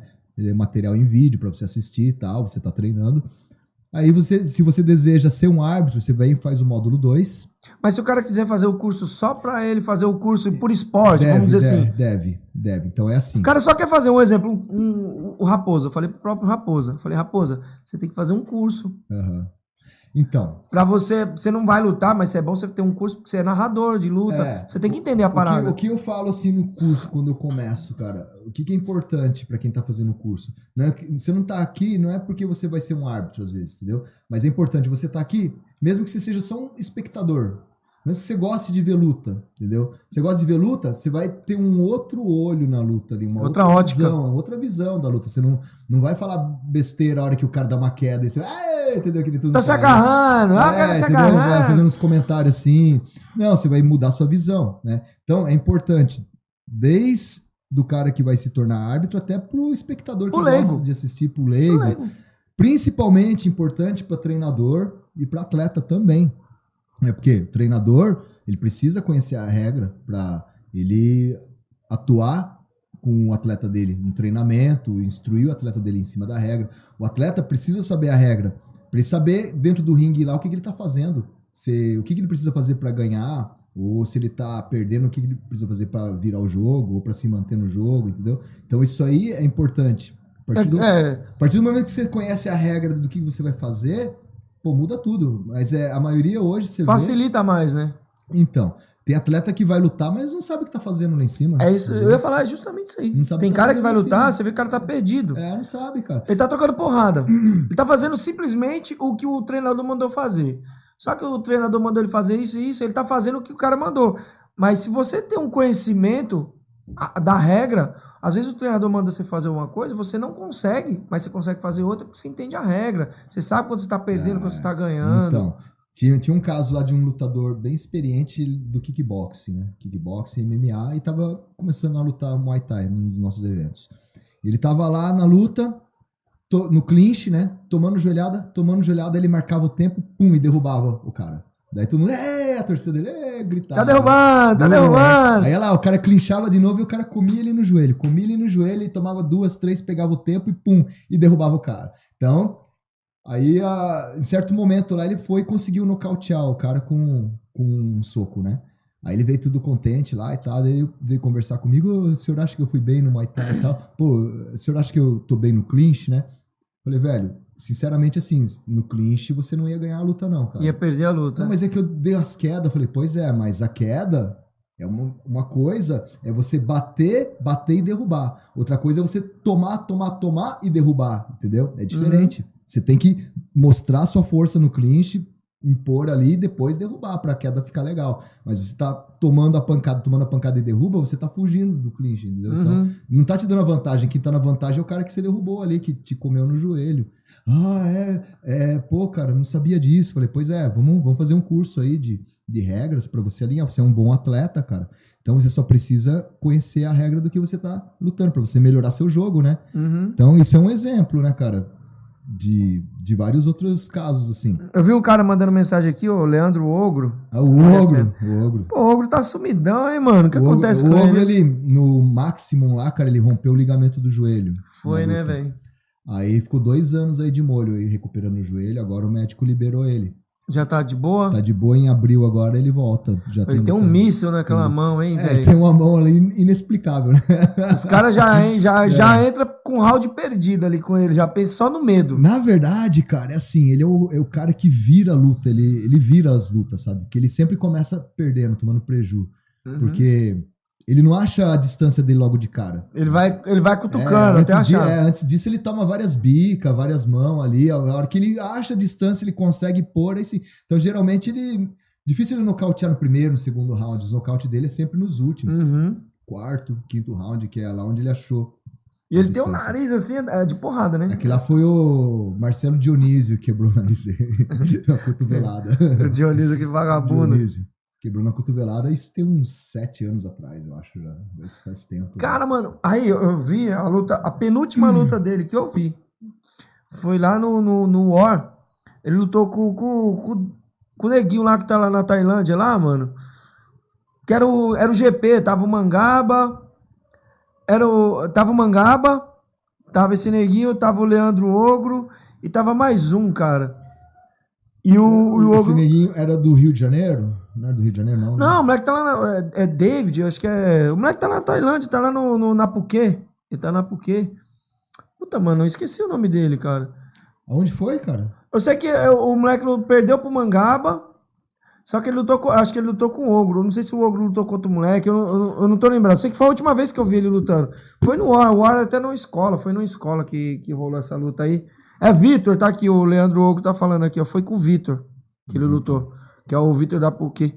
Uhum. Caralho, mas é, é muito bom, Leandro, mano. E ele vai voltar agora? Vai voltar mesmo? Vai Tá? voltar, cara, agora. Vamos, vamos fazer mais algumas lutas aí. Aqui ele já tá com 36 anos já. Mas né? já tem algum, alguma coisa já marcada já? Já em abril, agora tem uma disputa de cinturão ali. Ah, é? Lá- Lá em Limeira. Ele tá com o moleque do Reinaldo aí, da K, K1 World lá. O Bicho, a Lucas. Lucas Cardoso. Ah, é. Moleque bom. Ô, Gro! Ó! Tá ligado, né, cachorro? Era pra ele ter vindo. Por que, que ele não veio, cara? Poderia a ter próxima a gente pode trazer ele também, Porra, cara. poderia ter vindo trazer ele aqui, mano, pra gente olhar ele. pra essa cara feia dele aí. Só falar, a gente traz Pô, ele. mas ele é sinistrão demais, né? ele. Trago o Morales também. Aham. Bicho é, bicho é sinistrão. Pô, mano, agora vamos, vamos, vamos continuar falando dessa arbitragem aí. E hoje o líder da arbitragem, quem que é? É tu? Como que tá? Então como que é, tá isso? é, é assim, cara. Eu sou diretor técnico, né? Eu tenho os cursos, a gente desenvolveu uma apostila com a ajuda do mestre e com alguns árbitros que fazem a arbitragem do Max Muay Thai. Então a gente desenvolveu uma apostila completinha. Eu dou os cursos, aplico essa apostila.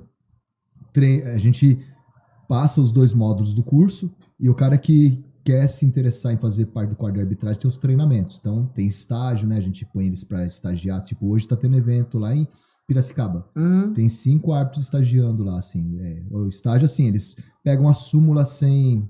Uma súmula neutra, né? Dão a pontuação ali, depois a gente vai ver a porcentagem de erros e acertos que eles tiveram ali. Tem que ter pelo menos 90% ali para de acerto, né? poder estar começando a atuar. Pra começar a trampar. E a gente trabalha assim. Hoje o, o meu chefe de arbitragem é o Cassiano, né? Cassiano Lopreto. Lopreto? Lopreto. Eu já fui lá na academia dele lá. O Cassiano. Ele, eu não sei se... Eu acho que ele acho- comentou comigo uma vez. Ele Eu fui- esses dias aí que eu Lá em que É isso. Ele, eh, eu falei que ia vir fazer o podcast aqui. Ele comentou comigo que você já tinha ido lá. Uhum. Já. Mas eu quero marcar pra ele vir aqui também, que ele falou. legal. Então, o Cassiano ele é meu chefe de arbitragem, né? Então, Uhum. as picas lá dos eventos, BO, deixa tudo na mão dele. Vou ali, falar um. BOzinho aqui, eu falar um bagulho. Eu peguei, acho que foi dois ou foi três óleos com ele, eu nunca paguei. nunca paguei esse óleo, agora que eu tô lembrando, cara. Eu peguei pra revender o óleo, Nossa. cara. Peguei Pô, o óleo. Mas o óleo dele é bom, cara. É, então. muito bom. ele tá vendendo ainda? Tá pra caramba. Então, eu fui, peguei com ele, acho que foi dois ou foi três, uma coisa assim, pra me revender. Aí foi ficando, foi ficando, foi ficando, foi ficando. Nunca vendi, porque eu parei, me parei. Aí o óleo ficou. Aí eu olhei assim, mano, esse óleo tá aqui, tá de boa, vou usar. E não vou pagar. não é que eu não vou pagar, porque eu não tava com condições. Sim, passei um perrengue danado É. aí. E acabei esquecendo, foi esquecendo e foi passando. Então, ele é o cara que segura as picas lá, velho. Ele e aí o Ed. O Ed coordena a parte do, dos árbitros centrais ali, né? Que tem bastante Aham. experiência. Vocês são quantos na equipe? Cara, assim, na equipe de arbitragem oficial, hoje somos em.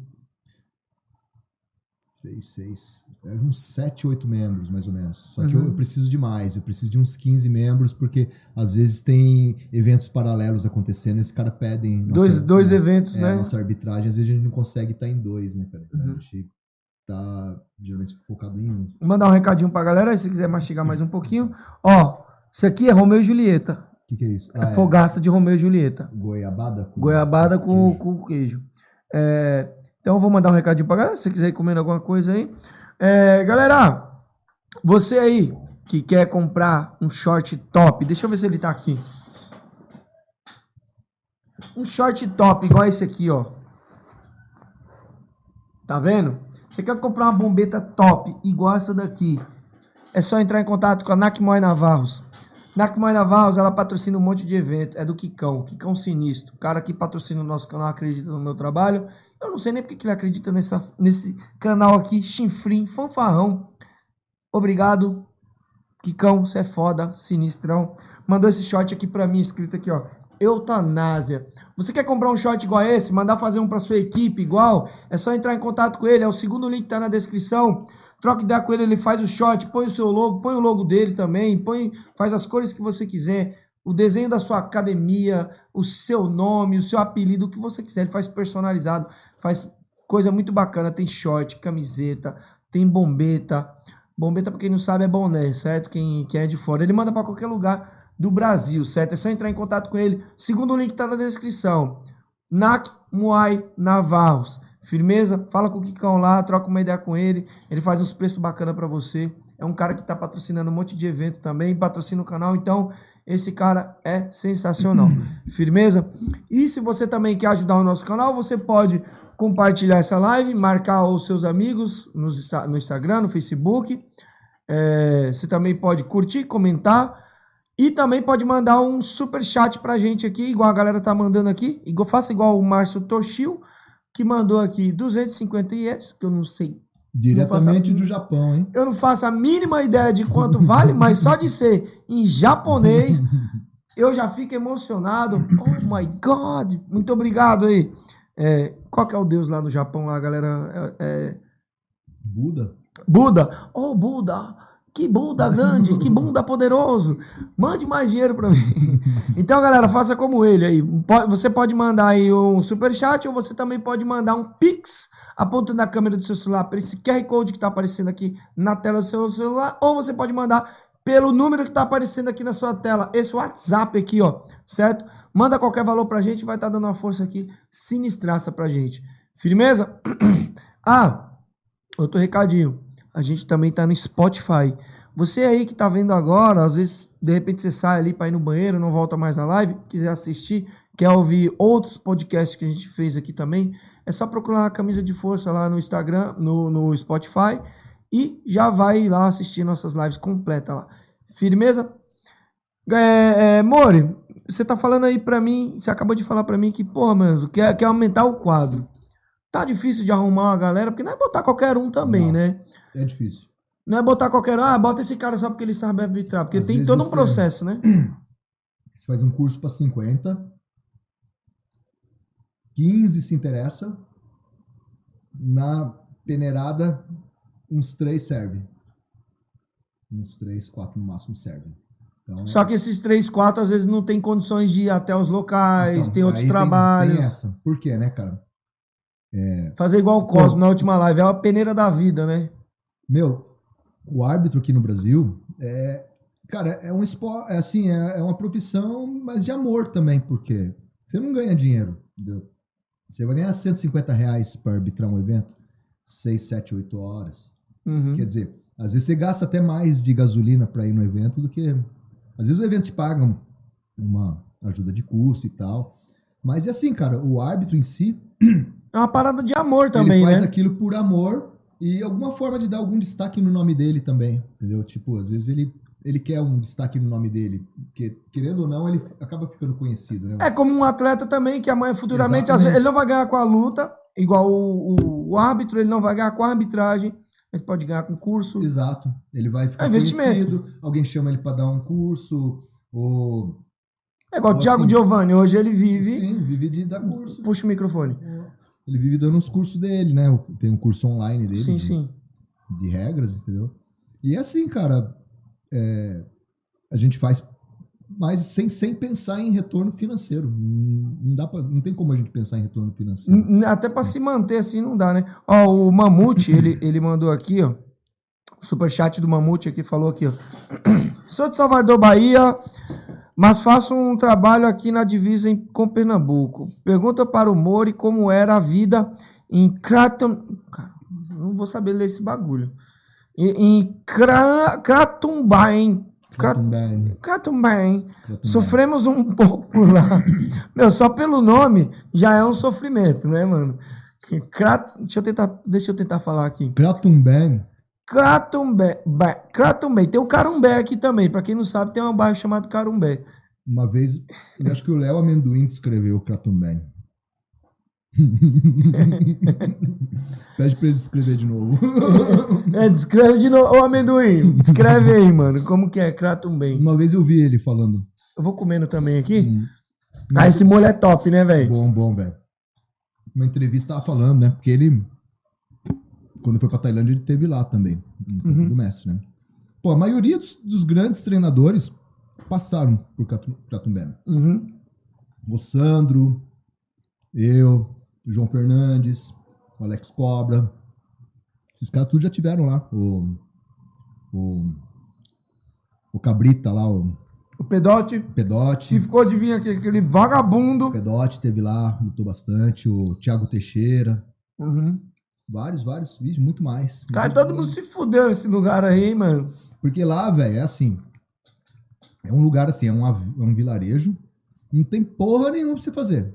Entendeu? É, é treinar e treinar e treinar. Entendeu? Não tem nenhuma baladinha pra você tomar uma cachaça ali. Você acha? Tem que andar pra caralho. Então é, é uma vida assim. O pessoal lá dava uma pirada, sabe?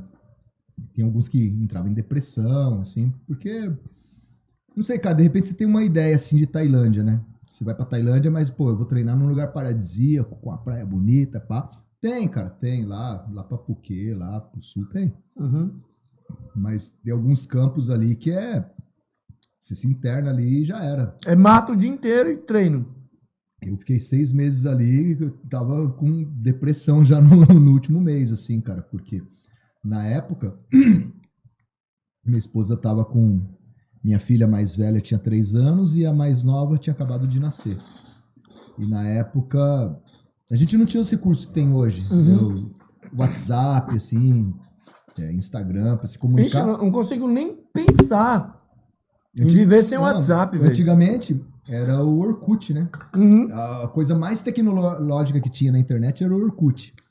Eu conversava com ela pelo Orkut, assim, cara, marca, tinha que marcar horário, né? Ó, tal hora, eu vou na Lan House ali, aí você vem no computador, vamos, vamos conversar, né? Aí Mas essa cidade, além de ser pequena, as, as próximas cidades eram longe também? Não, não era longe. Bangkok era 30 minutos de Bangkok. Mas era 30 minutos. Só que era assim, é. Lá, cara, não tinha como você sair de lá assim. Você- o lutador que vai, ele vai sem dinheiro, né? Então ele não tem dinheiro pra pegar um táxi pra ir tal lugar. Então, até você aprender a pegar um ônibus, aí, sim, ônibus é, é quase que de graça lá, né? Uhum. Mas até você aprender, uma vez eu fui lá pegar, me fodi, fiquei perdido. Pegar um busão? Nossa, fiquei perdido, cara. Eu saí de manhãzinha lá, de Kratumbé pra Bangkok, ah, tipo 8 horas da manhã. Meus planos era voltar assim umas 3, 4 horas da tarde. Acho que foi uma meia-noite que eu consegui voltar só. Peguei vários ônibus que não era assim, errado, errado, e e mandar pra um lugar. falei, porra, Sabe mano. quem se fudeu assim também? o Murici, mano. O Murici também. Ele foi lá É. pra ver uns travequinhos, tá ligado? ele disse que Os eu, Lady mano. Boy, né? Os Lady Boy. o município falou assim, mano, eu fui lá pra ver umas garotas e tal, as garotas diferentes. Ele contou isso aqui no podcast. Depois a galera quiser aí ver assim, a entrevista com, com, O Muricy. com o Murici.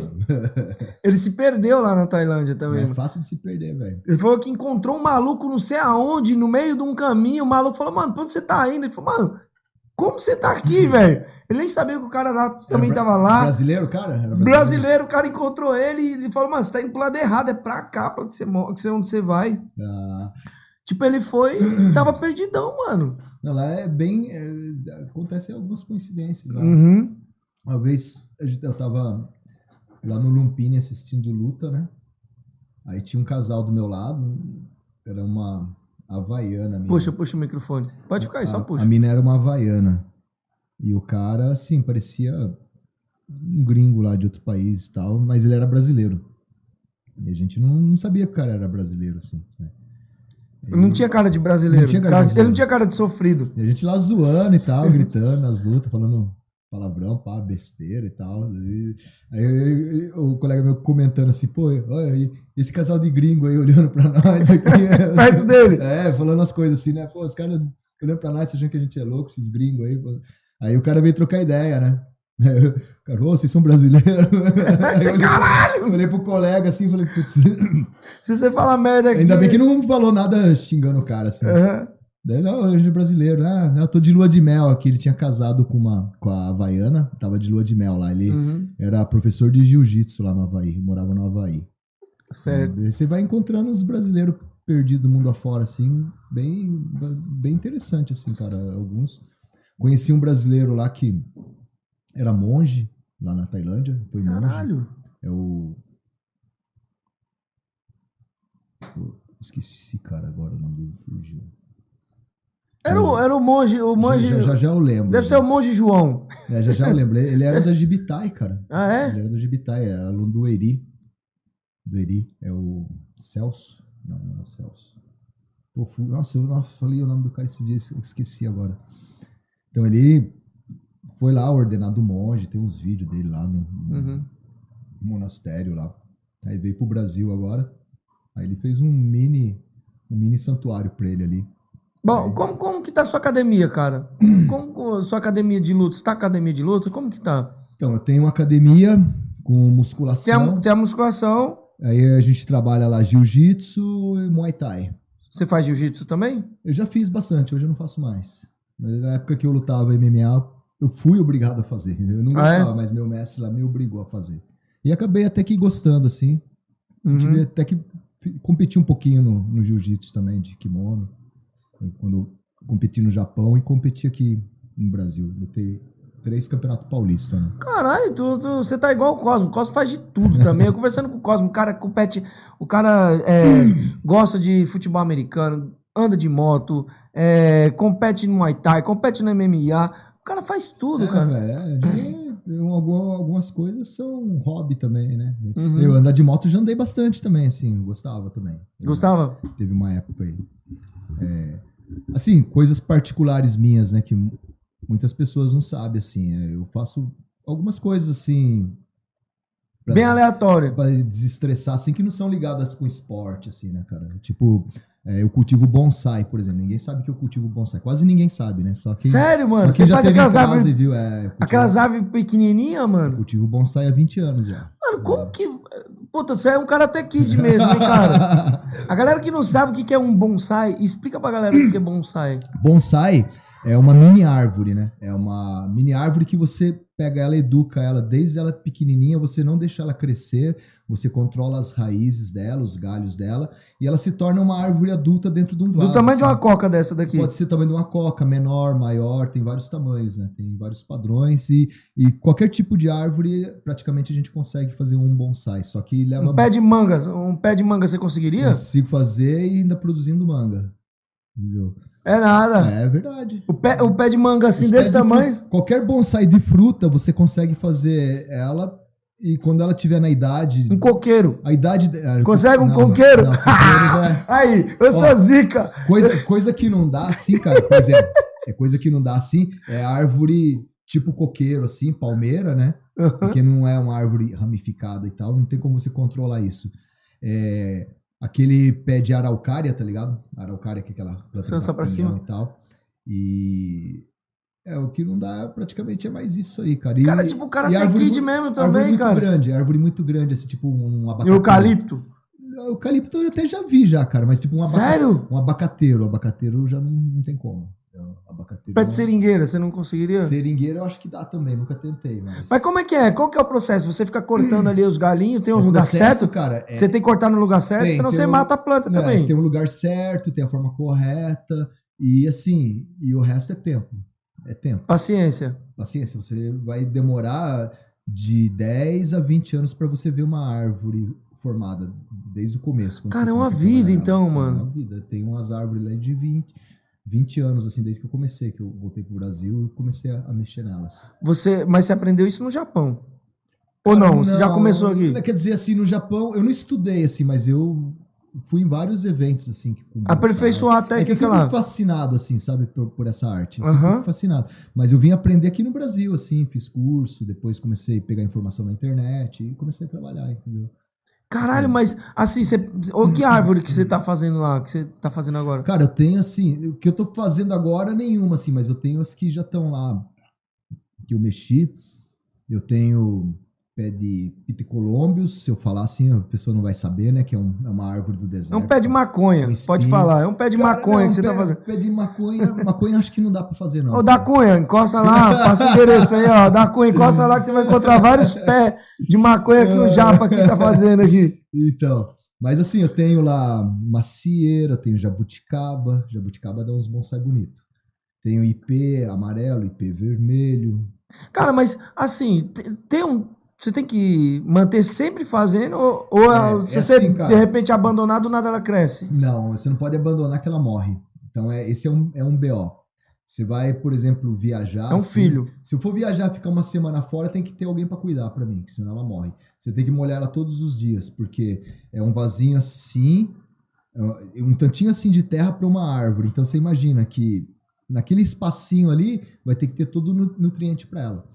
Então você vai ter que deixar o solo sempre nutrido, né, com os adubos certos ali e molhar constantemente, sempre molhar, não a mais, não a menos. Se você ficar uns dois, três dias sem molhar, ela já começa a morrer. Então é Cara, eu sempre quis saber como é que era feita essa parada, é, mano. É tipo um animal de estimação, cara, pra você ter um bonsai. Uma árvore bem pequenininha, mano. Eu já dei bonsai de presente para as pessoas. Hoje eu não dou mais porque as pessoas deixam morrer. Já tenho três amigos que eu presenteei com bonsai depois de uns anos, assim, pa- não muito tempo, um ano assim depois, fui ver, o cara tinha deixado morrer, entendeu? Por quê? Puta, mano. Você tem que ter o comprometimento, né, cara? É a mesma coisa se eu te- tivesse dado um filhote de cachorro pra você cuidar dele e você deixar ele morrer de fome. entendeu? É- É igual o Brutus. O Brutus tá dodói, que é meu cachorro. Ele sempre vem É, aqui. ah, não tá. dodói de, de muito, ele tá só com a coceirinha nas costas, pegou, eu deitei ele. Mano, eu fico preocupado. É. É meu filho esse Então, cachorro. É, é exato. Assim, você não nutre o mesmo sentimento pelo bonsai, cara, mas o cuidado que você tem que ter é parecido com o de um pet. assim, Aham, cara. sim. É Porra, mano, que top. Eu nunca tinha visto alguém que, me, que cultivava bonsai, mano. É mesmo? Porra, que legal, velho. Que da É. hora. Porque eu acho top. A primeira vez que eu vi foi no Karate Kid, porque, mano, eu amo Karate Então, Kid. do né? Karate Kid teve também essa influência também. O bonsai também foi uma influência. O mestre Miyagi ensinando É, lá entendeu? pro Daniel San. Influência. Daniel San. Eu lembro que quando eu assisti pela primeira vez, eu morava no sítio, cara. Eu peguei a, a tesoura. Você falou assim: vou pegar essas. Vou cortar o pé de maconha do Não, meu pai, tudo Não, aqui. Foi lá no pomar ali, tu assistiu um pomarzão, cara, e eu fui lá e comecei a podar as árvores no pomar. Eu vou, vou fazer com esse pé de, de- esse pé de melancia Pô, aqui, ó. tentei fazer umas formas ali, acabei matando uns pés de fruta. lá. E seu pai? Ficou injuriado. Seu pai falou assim: filha da puta, você vai pro Pô, Japão tá- agora encaixotado. Nossa, mas é- foi, foi assim, cara. Outra coisa que eu faço também, que ninguém sabe também, é eu, eu coleciono frutas, assim, exóticas. Como assim, fruta? Eu, eu tenho um pomarzinho de frutas exóticas. Ah, você- planta, né? Eu planto frutas exóticas. Então, Tipo, o que, o que é fru- fruta exótica? Tipo a pinha dos astecas. Conhece fruta do conde? Conheço? Pô, sou do Ceará, conde. Ceará tem um pinha- monte. A pinha dos astecas é tipo de uma fruta do conde, só que ela é vermelha. Aham. Uma te- Conhece a temoia? A temoia. A temoia é o cruzamento da chirimoia com a pinha, com a fruta do conde. Aham. Aí eh, surge a temoia. A pinha dos astecas é uma temoia vermelha. Você parte ela por dentro, ela também é vermelha. Toda a polpa dela é vermelha e é uma das frutas mais deliciosas do planeta. É mesmo, cara? Mas, assim, é difícil de achar essa porra, então. Super rara. Super- E é caro uma fruta dessa? Quanto é uma fruta dessa, se fosse Ah, você comprar? não, não compra, não tem pra vender assim. Ninguém, ninguém vende. Porque quem tem é, é colecionador de fruta, de planta lá. Tá, e tem. quando ela, ela- você, o seu nasce, o seu dá frutos, esse daí que você tá Então, falando? essa ainda não produziu. Essa minha ainda não produziu. Tô aguardando. Talvez daqui uns dois anos ela produza. tá? Mas quando produz é muito? A caralhada. Não, na primeira. É sempre assim, a- o pé de fruta, sempre quando ele produz a primeira vez, é uma carga bem singela, assim, pouca fruta. Às vezes nem vinga, cai tudo. Aí nas próximas ela vai se fortalecendo, aí vai enchendo mais, né? Mas assim, eu tenho várias frutas diferentes lá. Tem, as que produzem ali eu tenho. Pensei que você ia falar frutas diferentes, pé de caju, pé de... Não, pé de caju eu tenho. Eu tenho pé de sapoti, sapoti você deve Eu conhecer. conheço pra caralho. É Sapoti. top, é- isso é gostoso, É, hein? Tenho pé de cajá não. Uhum. É, tenho de abiú roxo, que é caimito, esse você não deve conhecer. É, eu tenho vários, tem pitaias, aquela fruta dragão, tem roxa, amarela, né, e lixia, xerimoia. Caralho, você tem um monte de Canistel. bagulho. Top, top. É que legal. eu moro no sítio, né, velho? E e, assim, eu, eu curto mexer assim. É que eu não tenho muito tempo mais, sabe? Os A finais- correria, né? é que os finais de semana, quando é temporada de dar curso, assim, seminário, eu quase, pô, esses últimos dois finais, esses últimos dois meses, eu não tive nenhum final de semana em casa, assim. Só dando curso. Só seminário, curso e exame e acabou o ano. Então eu não consegui dedicar nada lá, tá tudo no mato, preciso dar uma... E, o- e os Nossa. eventos, cara? Vocês- a, a PMF tá com alguns eventos? Tá, Então, tá segurando temos- alguns eventos aí? Temos agora é, em janeiro, em fevereiro. Fevereiro temos o Campeonato Paulista da PMF, o nosso terceiro Campeonato Paulista. Vai ter defesa de cinturão do, do Luiz Favoreto. Luiz Favoreto. O favorito tava aqui agora também, Isso. mandou mensagem aqui. Luiz Favoreto vai defender o cinturão contra o a Islam, que é um rapaz do MMA lá que Sim. ganhou um GP lá, ele ganhou o direito de desafiar o cinturão. né? É, aí, no mês 3, a gente tem o Interestadual lá no School, que eu faço em parceria com o Gardenal também.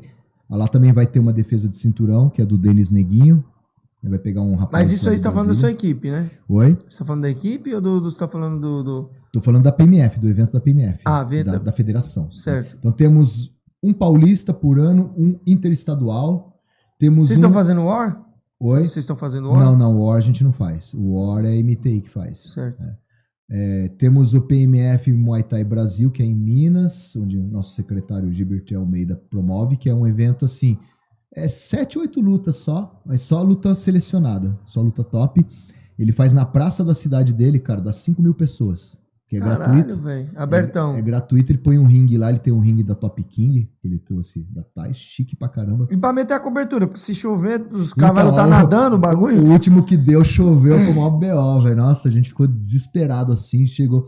Faltava uma hora pra começar o evento, ainda tava chovendo e o ringue molhou. E o pau torando. Aí, a hora que começou, era a hora de começar o evento, e a galera lá na chuva, lá na praça. Lá. Aham. Aí, a hora que era pra começar o evento, parou a chuva, velho.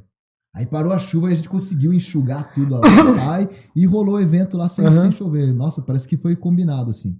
E foi puta top. Tinha gente até em cima das árvores da praça lá. Mas aí é da hora, né? É Aberto, louco, né? parecia? Tailândia. É igual aqueles eventos que tem na Tailândia, que você vai nas feiras noturnas, assim, Uhum. nas praças. Foi bem, bem no naipe mesmo. Um baita eventão. Aí teve duas disputas de cinturão nesse dia aí. Então temos esse evento. E temos nossos filiados também, né, cara? Que o pessoal promove evento e a gente chancela os eventos. A gente vai Aham. chancelar o evento, vai fazer a arbitragem dos eventos, dar o apoio. O pessoal. Aqui na capital, vocês estão arbitrando em algum evento aqui? Ou tá Aqui- difícil de entrar no mercado aqui, porque já Cara, tem a galera então, consolidada é, ali já? Aqui na capital é, já tem, né, cara? É mais a MTI que faz aqui o, Era a e a FEPLAN. FEPLAN. Então, Era a FEPLAN, mas a FEPLAN perdeu tá, muito espaço, hein? Perdeu. É, Nossa a FEPLAN senhora. fazia o War, né? Agora Perdeu. é a MTI que faz. Então a MTI tá dominando praticamente aqui. E a, a, a Kamakan, cara. A Camacan faz school. A Kamakan faz mais school, né? Eu não vejo muito outros eventos com Uhum. eles assim. né? Nós fazemos mais interior, interior paulista ali. Sim. A galera, com- vocês estão mas mais ah, envolvidos mais pra galera. É, vamos pra Socorro, Piracicaba, Limeira, dá mais um pouquinho mais pro fundo ali. Uhum. Então é mais ali, nosso, nosso polo ali. Então, O Ed trampa com você. Ele, ele- ele também trabalha com arbitragem de MMA. É outra Sim. parada é ou outra vocês também parada. estão envolvidos? Não, não, não, é totalmente diferente. É só Muay Thai vocês. Muay Thai, PMF é, é nós ali, os eventos que ele trabalha. Mas assim, eu não tirei a autonomia dele de continuar sendo árbitro de outros lugares, mesmo que, Sim, mesmo que seja de Muay Thai. Só que assim, se ele for arbitrar um evento de Muay Thai em outro lugar, um outro evento que não é chancelado PMF, ele não usa PMF, entendeu? Ele é a pessoa dele, o, o árbitro. né? Sim, sim. Ah, se ele, por exemplo, os caras fazem um convite. Ô, Ed, Sim. vem fazer a arbitragem aqui do evento X aqui. Sim, sim. Se ele É. for sozinho, ele tá indo por ele, É, não. ele tem autonomia pra isso. A gente. Que assim, né? Você não cara? segura o cara, não, né? eu não seguro nada. Dentro da federação, eu não seguro ninguém. Aham. Não obrigo ninguém, tá ligado? Deixa a pessoa bem livre. É só, é só não fazer merda lá dentro, entendeu? Mas assim, a pessoa tá trabalhando, pô, ela tem outros objetivos também, ela tem outras metas. Eu não freio nada disso, cara. A gente deixa o cara, o cara quiser fazer parte de outra entidade para ter uma outro tipo de vantagem, sem problema. Contanto que não atrapalhe o trabalho dentro da nossa, né? Da, da Uhum. nossa federação. É, a, a gente tava falando agora de, de da FEPLAN. E não a FEPLAN em si, mas algumas é, arbitragens têm errado muito. Não só a toda arbitragem erra, todo, Ah. todo mundo erra. É. E eu vi que de uns tempos pra cá a FEPLAN tem perdido muito espaço. certo? Eu, eu, fico, eu não fico feliz com isso, eu fico triste porque você vê uma arbitragem do nome da FEPLAN perdendo espaço, certo? Por que, que você acha que, que, no caso da FEPLAN, vem perdendo tanto espaço? Outras arbitragens não aparecem tanto, porque hoje só tem. Hoje você vê três arbitragens: AMTI, FEPLAN e Camacan. A de vocês está mais para o interior. É, tá faltando mais arbitragem no, no mercado? O que está acontecendo? Olha, cara, putz, não sei te dizer assim. Eu acho que assim, é, o evento geralmente ele deixa de contratar a arbitragem que ele já está acostumado quando começa a acontecer alguma coisa assim que já não é mais conveniente para ele, né? Já uhum. não está mais satisfeito, tal. Então ele vai procurar uma outra equipe ali, entendeu? Mas assim, eu, eu, não, eu não gosto muito de opinar sobre isso porque às vezes é as, pessoas, antiético, as né, pessoas também. interpretam errado, às vezes, entendeu? Uma opinião. Às, vezes você tá falando só um bagulho técnico, é, né? você tá dando uma opinião. Às vezes você tá assim. falando que a grama é verde, o cara já Exato, entende errado. Né, cara? O cara já entende, pô, o cara tá melando o nosso trabalho, tá falando mal do nosso trabalho. Então, eu, eu procuro me manter neutro. Pô, cara, eu já briguei muito, né, com arbitragem, com resultado de luta. Algumas vezes eu estava errado, algumas vezes eu não estava, entendeu? Às vezes que eu estava errado, depois eu vi, depois que assisti vídeo e tal, pô, não, é, tá certo, é isso mesmo. Eu admito que estava errado. Mas muitas vezes eu não estava eu não estava errado, sim. A gente consegue ter coisa. Na hora da luta, que é dado o resultado, você pode até errar na interpretação e tal. Mas depois você está com a cabeça quente e você começa, analisa um vídeo de uma luta com seu olhar, não de treinador, com seu olhar de árbitro, Frio. né, cara? E você constata que você estava certo, aí é difícil, entendeu? Mas só que eu briguei muito, cara, e o pessoal me colocou alvo nas costas, assim, na época. Eu sabe? falei isso aqui pro Mauro Favoreto aqui, porque ele veio aqui e eu, o, o, o atleta dele lá, o Luiz Favoreto, ele lutou com o Batman lá no Jab Direto e tal, até comentei sobre isso com ele, eu falei assim, pô, você sabe que você comentando isso aí, sobre o erro, você tá botando um alvo nas Então, costas. Pior, né? E fica com alvo nas Fica, costas. fica. O que, que aconteceu comigo, cara? Assim, de alvo nas costas. De eu brigar muito com a arbitragem. Quando tinha evento top, eu tinha um atleta legal pro evento top, só que a gente não era chamado assim, de primeira. A gente era chamado para encher buraco quando caía a luta, ou quando ia ter uma luta reserva pra GP. Aí era o Morales. Pô, e o Morales já tava voando na época, entendeu? E todas as vezes, assim, a maioria dos eventos que a gente foi com ele, evento bom, cara, foi pra encher buraco, pra tapar buraco. E ele acabava levando, acabava ganhando, assim. Caralho, por- mas é foda, né, mano? Você tem um atleta que nem o Morales. Que inclusive, pô, ele, ele, ele- Eu não vi mais ele, mano. Não sei se é Então, ele desanimou de lutar, cara. o- Agora, no começo do ano aí, no meio do ano, ele pediu pra mim um tempo. Ele não queria mais lutar, cara, por causa desse lance da desvalorização, entendeu? De várias coisas aí. é, da gente, às vezes, ficar em segundo plano para alguns eventos, né? O pessoal não chamar, ou chamar pra encher buraco. Pô, ele ficava bem, bem chateado com esse negócio, porque ele via por certos GPs. Ele é um cara bom, Então, mano. ele via nos GPs um monte de cara que ele já ganhou no GP. E os caras foram tudo chamado de primeira. E é tudo cara que ele já ganhou e ganhou bem. Aí depois, pô, a gente vai lá, chama lá o cara e fala, pô, e aí, dá pra pôr o Morales aí? Não, o quadro já tá fechado, mas vamos pôr ele na luta reserva. Só que a pessoa já sabia que a gente tinha interesse no evento e a gente aguardando evento. Porque se você, se você tá pedindo, é Pô, porque velho, você tá é- interessado cara, na porra do bagulho. Todo evento bom a gente quer lutar, cara. Entendeu? Ninguém quer ficar de fora. Não, velho, todo evento bom a gente quer lutar. Só que a gente quer ser valorizado. O atleta tem que estar compatível, né? Pô, não vou pegar um moleque que fez uma temporada quase perfeita na Tailândia. Em um ano lá, ele perdeu só uma luta, nocauteou dois donos do cinturão do Max Muay Thai. Aí o cara volta aqui, tem uns eventos bons, os caras chamam de segundo plano, entendeu? É, Um step. é, entendeu, cara? Se todos os caras que estavam ali no evento, ele já passou o carro nos caras, entendeu? Ele não é o cara mais foda do mundo, entendeu? Não é o top. Mas ele é foda. Ele não é o top da categoria hoje, mas ele é foda. Ele tem- Talvez ele não ele- seja o top porque não, É, entendeu? tá Por- com esse alvo. Não tá assim, entendeu? E assim, é. Pô, é, ele tá entre os top. Ele tá entre os top da categoria.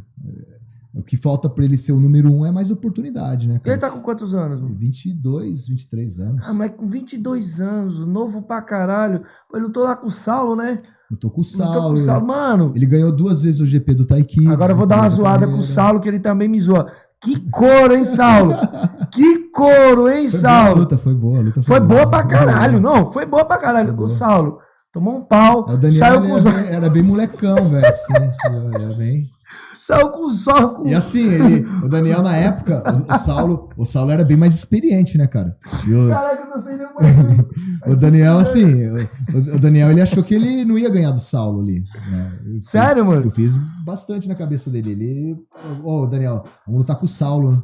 Aham. Ah, o Saulo, pô, o Saulo já veio da Tailândia, lutou pra caralho lá. Falei, mas dá, vamos lá, vamos lutar. vamos lutar que dá, cara. Acredita aí, ele foi lá e fez uma baita luta, mano. Ô, mano, caralho, velho. Aí o moleque ficou desanimadão, triste. Então, ele pegou e falou, pô, eu não quero mais lutar Muay Thai, cara, eu quero tentar alguma coisa diferente, né? Aí o que acontece?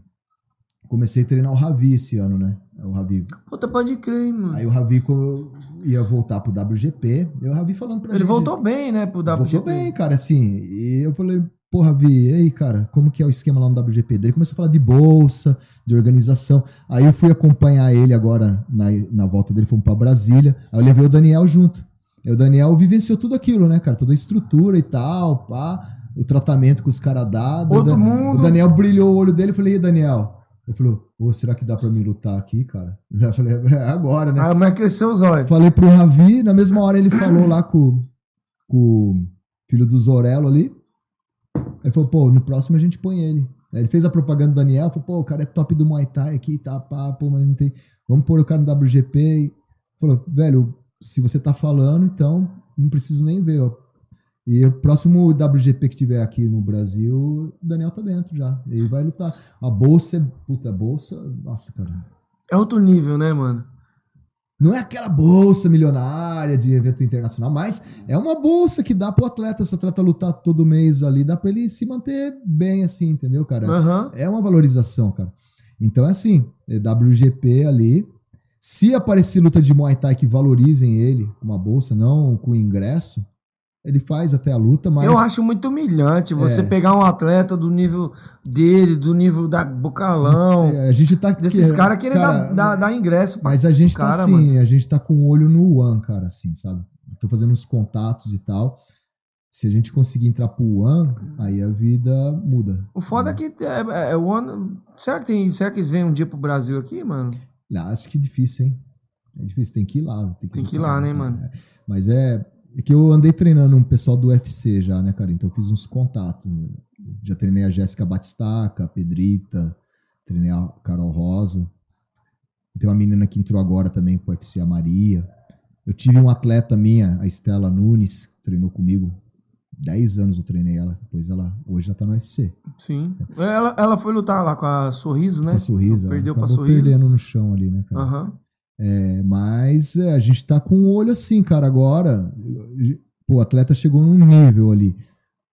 Ele quer mudar a vida dele, ele quer ter um futuro. Então, ele continuar lutando Muay Thai assim por ingresso, ele não vai mudar nada ali. Agora a gente tem que. Ele tem, ele tem uma bagagem ali pra mostrar. Então agora a gente tem que tentar bater nos lugares certos, né, cara? pra- Mas o foda é que você migrar pra essa parada, que você vai praticamente começar do zero. Vai começar do zero, não tem mais. Hoje o? Morales, ele sai. Hoje no, no Muay Thai, a galera que, que olha pro Morales vê, pô, puta atleta do caralho. Talvez os, os árbitros, a- não sei se os eventos não veja assim. É. Mas a galera que acompanha, a galera que tá de fora, a torcida, o povão, sabe que o moleque é sinistro pra caralho. É, cara, quem conhece o circuito, né? Quem conhece os atletas ali que estão, já sabe cada um, cada um, a qualidade de cada atleta, né? o- Aham. O, nível de cada atleta. Então, tem bastante atleta, assim. E aí você, mas aí, aí ele sai desse mundo aqui, ele vai para, ele vai chegar lá, Ele vai tipo, ele não é chegar ninguém. desconhecido. Ele é ninguém. É, a gente foi pro WGP, assim, eu conhecia bastante gente lá, assim, que tinha gente lá. Mas não tem a tradição. É, tinha gente lá que também luta nos eventos de Muay Thai e tal, então o pessoal me conhecia. Uhum. Mas a maioria não conhecia ele. Os lutadores lá que estavam no vestiário, ninguém conhecia ele, entendeu? Morales. Agora, se ele vai pra um War, se ele vai pra um School, a hora que ele entra na porta, todo mundo já vem cumprimentar, porque todo Sim, mundo, todo já mundo conhece ele, né? entendeu? Então, quer dizer, é um outro mundo, né? É, um, é. uma outra A cultura. galera tá aqui, ó. Rafael Souza colocou aqui sugestão para as próximas entrevistas, Cadu Portela, Alicia, campeão do One Phuket Fight Club. Bom, falei, já mandei mensagem lá pro Johnson, certo? Se eles quiserem, tá aqui. O problema é que, assim, eu prefiro. Eu faço com a galera internet, online, mas eu gosto aqui, cara. Eu quero ver a pessoa aqui. É, outra coisa, né? Eu só faço com o cara online, não tem como mesmo, sabe? É. Igual o Jardel. Ele é lá do, do lá Ceará. Do Ceará, né? É. É, Porra, poderia fazer com ele online, mas eu preferi esperar até fevereiro, que ele vai vir pra cá e a gente vai fazer aqui ao vivo. Show. É, Bem melhor. o, o Alex Paraná também. Deixa eu ver aqui, o Reni. O Reni mandou mensagem, eu mandei mensagem pro Reni, convidei ele, e aí ele falou assim, pô, vamos fazer online. Eu falei assim, pô, mano, você não tem previsão de quando vem pra cá? Eu prefiro, se ele disser assim, meu, eu vou em junho, eu espero até junho pro cara estar aqui. Até pra quem assiste, cara, é, diferente. É legal, cara, é eu, vi, eu vi a sua com o Cosmo ali, que foi online, né? Aham. E as outras presenciais, assim, é outra coisa, é diferente. Imagina você aqui presencial, É, comendo, dando risada, é, é, legal. a interação cara. é diferente. É, bem mais interessante. Bom, a gente já tá aqui há duas horas e cacetada. O tempo passa rápido, né, mano? É, pô, mano, quer, quer, quer mandar mais um recado? Quer falar, quer xingar alguém? Quer mandar um abraço pra alguém? Ah, velho, hoje em dia eu não tenho mais quem xingar, assim. Eu- Mas a gente arruma alguém É rapidinho. assim, ó, veja bem, né? É, eu já infartei, cara. Foi, cara. Há oito anos atrás. Eu infartei. Fulminando, daqueles fulminando, fum, Não, não fodão, foi como é que é? fulminante, mas eu tive que pôr dois stents no peito, sabe? É, eu ia... Eu tava com 42 anos. Você tá com quantos anos, cara? Tenho 50. Mentira, cara. Tenho Vem, 50. mentir aqui, não. não. Acaba a live, o cara mentindo com 52 anos com essa cara. 52 anos? Não, 50. 50 anos, cara. É. Cara, você tá arrumadão, hein, mano? Cara, eu tô tentando, assim, me manter bem. entendeu? Mas, assim, é, por dentro já não é mais igual. Mas, assim, eu já infartei, cara, com 42, com 42 anos, fazem 8 anos. Eu tava me preparando pra fazer mais uma Pensei que luta. você ia dizer, estamos preparando para próximo. Não, eu próximo lutar, cara, Não, assim. eu pensei que você ia falar, eu tô preparando para o próximo infarto. Ah. É, hoje eu tenho que cuidar, né, velho? Porque senão é. é comendo perigoso. coxinha. É, então, não, eu não costumo comer, não. Eu faço dietinha e tal, até. Mas é, às vezes a gente come. É, é assim.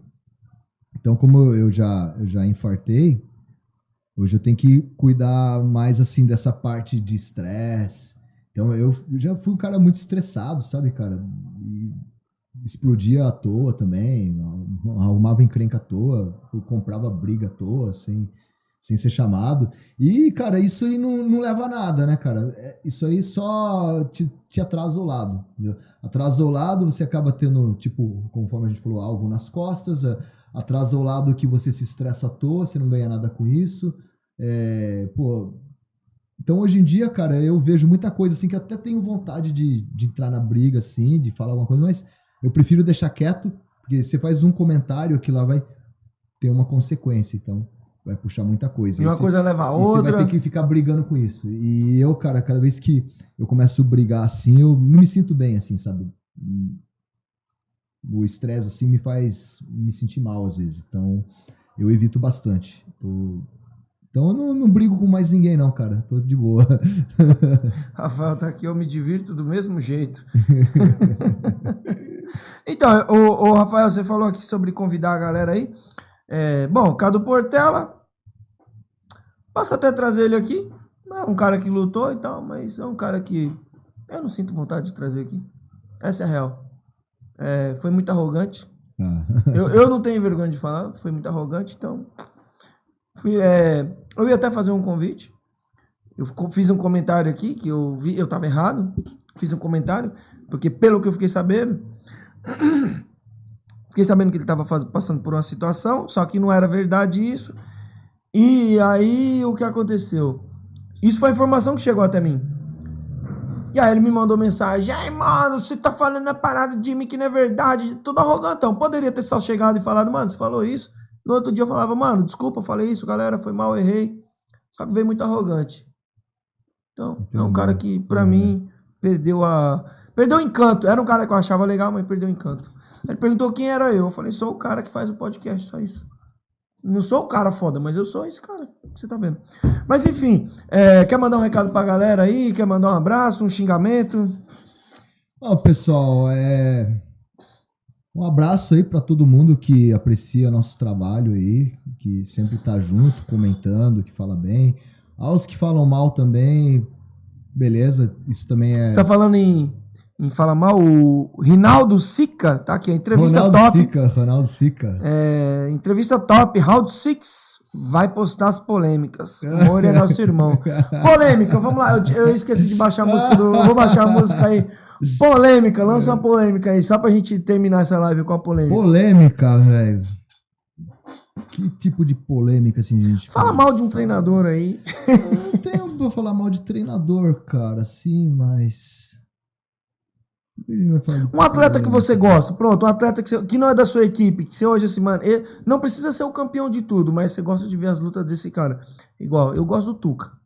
Do Tuca, eu curto tudo. É um Mas- moleque que não, não ganha tudo, mas é um moleque que tem ganhado bastante, mas eu gosto dele. Eu gosto desse moleque, mano. Eu gosto do Tuca também. O Tuca já fez camp com a gente ali. O Ed levava ele direto pra treinar com a gente. Assim, um atleta que eu gosto muito, cara, que eu já tive contato, pude até acompanhar ele assim no ringue, é o Israel, o índio, Uhum. o Israel lá de Rondônia. Um molequinho bem, bem diferenciado, assim, cara. Eu, eu gosto de ver ele lutando, sabe? Ele é muito técnico, bem, bem diferenciado. Eu sou fã dele, assim. Eu curto ver as lutas dele. Uhum. E, e é isso aí, cara. É esse moleque? É, esse moleque é um moleque que eu curto ver lutar, assim. E Mina? A Mina. Mina, cara, atualmente, cara. É que atualmente eu não tenho acompanhado as minas, assim, sabe? Liza? Essa mina aí eu vi acho que umas duas lutas dela, três lutas dela. também. Boa, mina boa, cara. É, Não sei se vai ter o, plan- o, o prêmio. Se tiver, provavelmente ela vai estar. é aí, ela né? tem se destacado, né, cara? Aham, é uma tem, mina boa. tem batido na, na galera aí. É, é uma mina boa, assim. Mas, assim, as minas de antigamente, assim, não- que eu curti, assim, cara. A galera meio que deu uma, deu uma sumida. Não tem mais esses Sumiu, nomes, né, sumiu, mano? Sumiu, sumiu. Você não vê mais esses nomes Tipo, eu pesados. gostava de ver a Thay Ursa lá lutando. Ela vai voltar a lutar, Então, vai, vai lutar. 013, eu gostava de ver ela Uhum. acho ela bem técnica, ela boa. Tá aqui, o Rafael Souza tá falando aqui, ele é tipo um Conor McGregor, mas sem grana, sem a grana dele.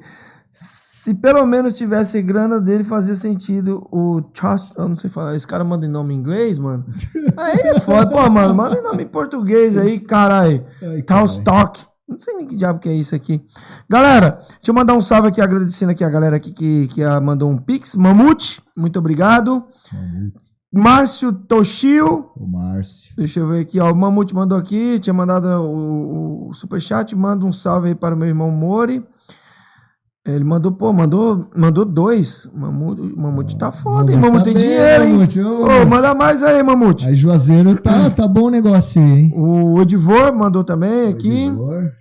É, e a galera que não mandou também, deixa eu ver aqui, ó. Caio Xavier, tá ali mexendo no computador. Esse cachorro. É, Muay Thai School favorito Tim. Bruno Santos, deixa eu ver aqui, Jane Naja. Jane, lá de Brasília. Ah, é? O pessoal do Brasília também tá com Muay Thai forte tá, lá, tá hein, crescendo, cara. tá crescendo lá, tá crescendo. Ó, eu tive lá, eu aproveitei a luta do Ravi e dei seminário pra ela lá, pra turma dela.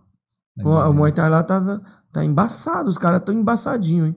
Ellison Evanilton, Edmilson Cunha, deixa eu ver aqui, Leandro Ogro, Silvio Lemes, e deixa eu ver aqui, a galera foi mandando mais mensagem aqui, foi, foi subindo.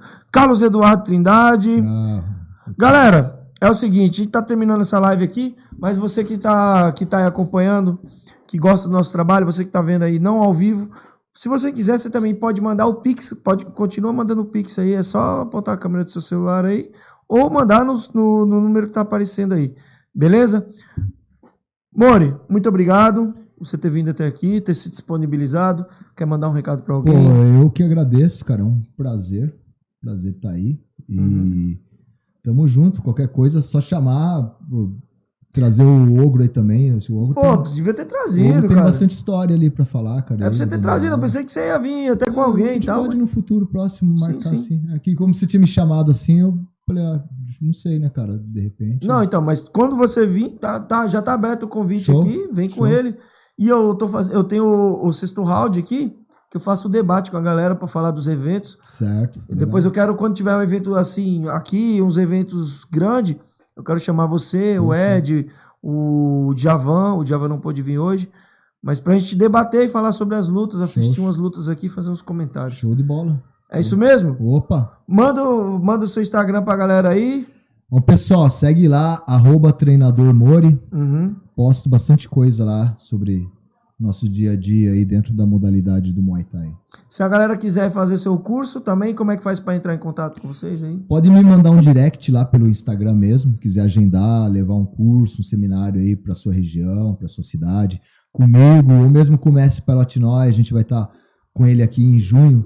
Em junho ele vai, vai vir para mais uma temporada, então a gente vai estar aberto Traz ele aqui. Para seminários. Dá pra gente, mas aí dele tem que ser dia de semana daí. Não, o dia que você quiser. Se você disser, mano, eu quero fazer 5 horas da manhã, Só que assim, é, vai ser engraçado. Vai ser engraçado. você traduz, você, fala, você consegue falar com ele? É, eu consigo assim, cara, mas é, a tradução não é 100%, entendeu? Mano, a gente é, igual bêbado. É 50%, o resto Mano, é tradutor Google. Cachaceiro, o cachaceiro não sempre volta pra casa? Sim. De ele sabe jeito- o caminho de casa. dá um jeito volta, A é. gente dá um jeito de falar que esse tá aí. Pô, cara, muito bacana falar com Pô, você. show de bola. Muito prazer. obrigado por ter vindo aqui. Pô, eu que agradeço, cara. Você é um dos caras sinistraços aí no isso, cenário. né? A gente e, só, pô, só tenta fazer um trabalho da forma correta, né? tem fei- feito muito pela luta, pela arte. E só quero agradecer aí Obrigado. por tudo. Agradecer a galera que acompanhou também. Não esquece de curtir, é, comentar e compartilhar. Firmeza. É, segue a gente também nas redes sociais, lá no nosso Instagram, Camisa de Força PDC. Firmeza? E muito obrigado. É, Caio, manda um salve pra galera aí. Fala, fala, fala o que, que a gente tá fazendo aí. Pede aí pra galera aí. O seu computador. Faz seu apelo aí. Aí, aí você me. Vai, vai. Liga aí a- o microfone e fala pra galera aí. Já tá ligado já. Então Ah, fala, fala aí. O quê? Fala o quê? Fala o que você. qual- o, o que, que a gente tá fazendo pra comprar o seu computador, uma vaquinha. É, então, ele tá, tá me ensinando aí a fazer as coisas e tal, fazendo os cortes aqui, as lives, pedindo Pix. Pix aqui é só apontar a câmera do celular aqui pro QR Code ou mandar também pelo número de telefone. Também dá pra mandar o, o superchat. Aí vai me ajudar a comprar um computador que vai ficar bem mais fácil de trazer mais vídeo, live, corte. O computador é pra ele, é pra consertar o computador, na verdade. na a gente tem um verdade, computador e vai consertar. pra ele. ele. É, pra quem não sabe, o Caio, o, o Caio ele tem 12 anos. é, meu camaradinha mora aqui perto aqui, eu dou uma força pra ele, Show, ele vem, me ajuda aqui. E, pô, tá aprendendo. é Não, uma a hora profissão, que- isso aqui é uma profissão, É, né, mano? Eu, eu vi a voz dele, mas eu não vi ele, né? Aí a hora que ele apareceu aqui, eu falei, caramba, é um molequinho. É, tem 25 anos, mas é aquele corpinho. É, é um bonsai. é o nosso bonsai. A galera que quiser ajudar aí o Caio pra, pra arrumar o PC dele aí, pode mandar aí e, manda o recado lá para ajudar o Caio, porque se não mandar, eu gasto dinheiro dele, eu gasto dinheiro pra mim. eu pego dinheiro pra mim. É, então, eu tava esquecendo de falar uma coisa. O pessoal fala muito, encasqueta muito que japonês mexe muito, entende muito de tecnologia, né? Não fala, não fala, pô, os, os japoneses são muito Teoricamente, sim, né? Quando já chega, quebra um, quebra um videogame, já fala assim, pô, conserta. Teoricamente, Pô, sim. conserta aqui pra mim então, Ah, esse Xbox aqui. que- só que eu não sou desses. Pô, você é japonês, caralho. Eu mal sei mexer no Instagram, cara. Mais essas paradas aí. Aí, Caio, eu falei que se eu consertasse, eu ia te dar, pô, mas o cara não quer consertar pra você aqui, ó. Caramba. Puta que pariu, Márcio Toshio mandou 610. Nossa, aí sim, hein? Oh, arigato, sayonara. 610 já dá, ó. Agradece japonês aí, agradece aí. Nossa, ó, arigatou gozaimashita. É, go, arigato, gozou, mas tá. Quase mil ien já, ó. Caralho, velho. Pô, mano, legal. Pra ajudar o computador do garoto. Pô, mano, Vai brigadão. dar- tudo aí vai dar mais ou menos uns 10 dólares, mais ou menos. Vai dar uns 10 reais, vai dar uns 5 Dez- reais, Caio, aí, dez, tudo dez isso aí, ó, esses 600 dólares, esses 610 aí, moleque, vai dar Dá uns uns 5 dois. reais, uns 2 reais e 30 centavos aí, mais ou menos. Pô, Marcelo, muito obrigado, mano, galera, é nóis, mano, mano, dá até vontade de ficar aqui, eu fico emocionado, vamos ficar mais assim uns 5 dias aqui, mano. Olha mais um chat aí. Vamos, vamos esperar o pessoal depositar mais um, uns bagulho, tá ligado? Mano, e, e box? Você nunca pensou em fazer box? Já fiz boxe, cara, já dei aula de boxe também, já Uhum. pratiquei. Só não lutei boxe, assim, mas na época, assim, quando eu fui lutar MMA no Japão, meu mestre que me me jogou lá pro MMA Uhum. era do jiu-jitsu, né? E ele não colocava fé no Muay Thai, entendeu? Ele falava que o boxe era melhor pra, pra lutar MMA. Ah, é? Eu não concordava com ele, sabe? A gente batia a boca direto, mas ele pagou pra mim ir lá treinar, eu fui e treinei um Ele pagou pra você Pagou treinar? pra me treinar, cara, na academia de um japonês lá que era campeão de boxe. E eu- minha primeira aula, cara, assim, pô, eu já era bem rodado no Muay Thai. Aí minha primeira aula eu Todo fiquei duro. a aula inteira, cara, na frente do espelho só dando jab. Jab. Jab. Cara, a aula inteira, velho. Aquilo acho que foi o, o Aham. teste de paciência pra me aceitar ali, cara, porque não é possível. Ô, fui lá no Elhão, fui no Hélio Nogueira. Eu, pô, eu tava treinando lá, eu treino lá na King Guitar. Eu falei, mano, eu vou fazer um curso de manopla com, com o Elhão. Mano, cara, puta que pariu, Hélio. Mano, você parece uma estátua, porra. Se mexe, solta o O corpo. Elhão é sinistrão, né, mano? Mano, o nosso Hélio é, É é fora do comum, mano. Elhão, pô. Ele foi o meu primeiro convidado. Ele não foi o primeiro a vir aqui. Ele Aham. foi o meu primeiro cara que eu convidei e aceitou. Ele eu conheço há muitos anos já também. E, pô, já esqueci até de falar da sua camiseta aqui, ó. Moritim. Strikers Moritim, mano. Cara, obrigado pela camisa. Pô, é. Obrigado pelo. Como é que é o nome dele? Ge- é, Rei Taxim. Rei Taxi. Você vai mandar pra mim escrito esse nome, porque eu não vou Beleza. lembrar. Cara, de verdade, muito obrigado. Pô, Pô, pô, me surpreendeu fico- esse, esse presente Fico aqui. feliz aí. E todo convidado que vem aqui, traga um presente pra mim, pra me colocar nessa prateleira aqui, beleza? Galera, é nóis, fiquem com Deus. Esse é o canal Camisa de Força Podcast. Não esquece de curtir, comentar, compartilhar. Firmeza? Queria passar um comercialzinho pra vocês aqui do Leandro Bang. Pra quem não conhece o Leandro Bang, ele é um dos nossos patrocinadores. Ele tem um canal no YouTube também, chama Sutai News. Para você que gosta de um podcast também, que quer saber das lutas que estão do cenário da luta no Sul, entre em contato com ele também, segue ele, já, já tem o link tá ali na, na descrição, o último link que tá na descrição. Tem a academia dele também, Leandro Banks, já acompanha lá no, no Instagram o, o trabalho dele. Firmeza? Aí, galera, é isso aí, ó. Leandro Bang, entre em contato com ele, firmeza. Galera que acompanhou até agora, muito obrigado. Você que tá chegando depois, aí você que tá chegando aí, que não tá ao vivo, não esquece de curtir, comentar e compartilhar. Tá bom? Muito obrigado. É nóis. Interrompemos nossa programação para transmitir o horário eleitoral gratuito obrigatório de propaganda eleitoral, sob responsabilidade dos partidos políticos. Acabou, porra! Me desculpe, desabafo, acabou! Eu sou obrigado a falar que esse programa aqui tá uma porra. Não acho que quem ganhar ou quem perder, nem quem ganhar nem, per- nem perder, vai ganhar ou perder. Vai todo mundo perder. Se fodeu. É, me estruparam, eu tive que fazer de tudo e agora tô aqui. E foi ruim? Foi ótimo. Desculpe, mas aparelho excretor não reproduz.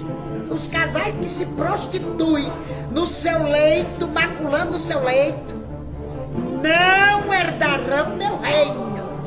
Na cama é papai e mamãe. Oh, glória! O que passa disso é de Satanás. Porque você vai pro inferno e vai ser torturado. O Senhor mostrou também às mulheres que Deus dá um barquinho e elas querem um Titanic. Viu? Lá elas vão ter serpentes espinhosas, enormes de várias metragens, entrando na sua genitália. Porque quiseram uma coisa grande. Glória a Deus.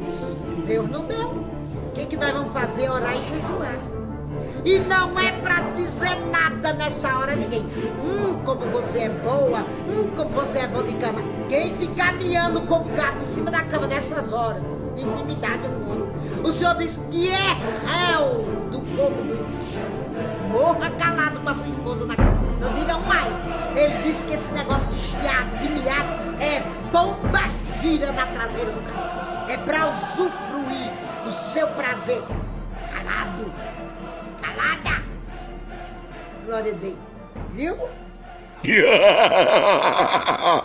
Vou cagar.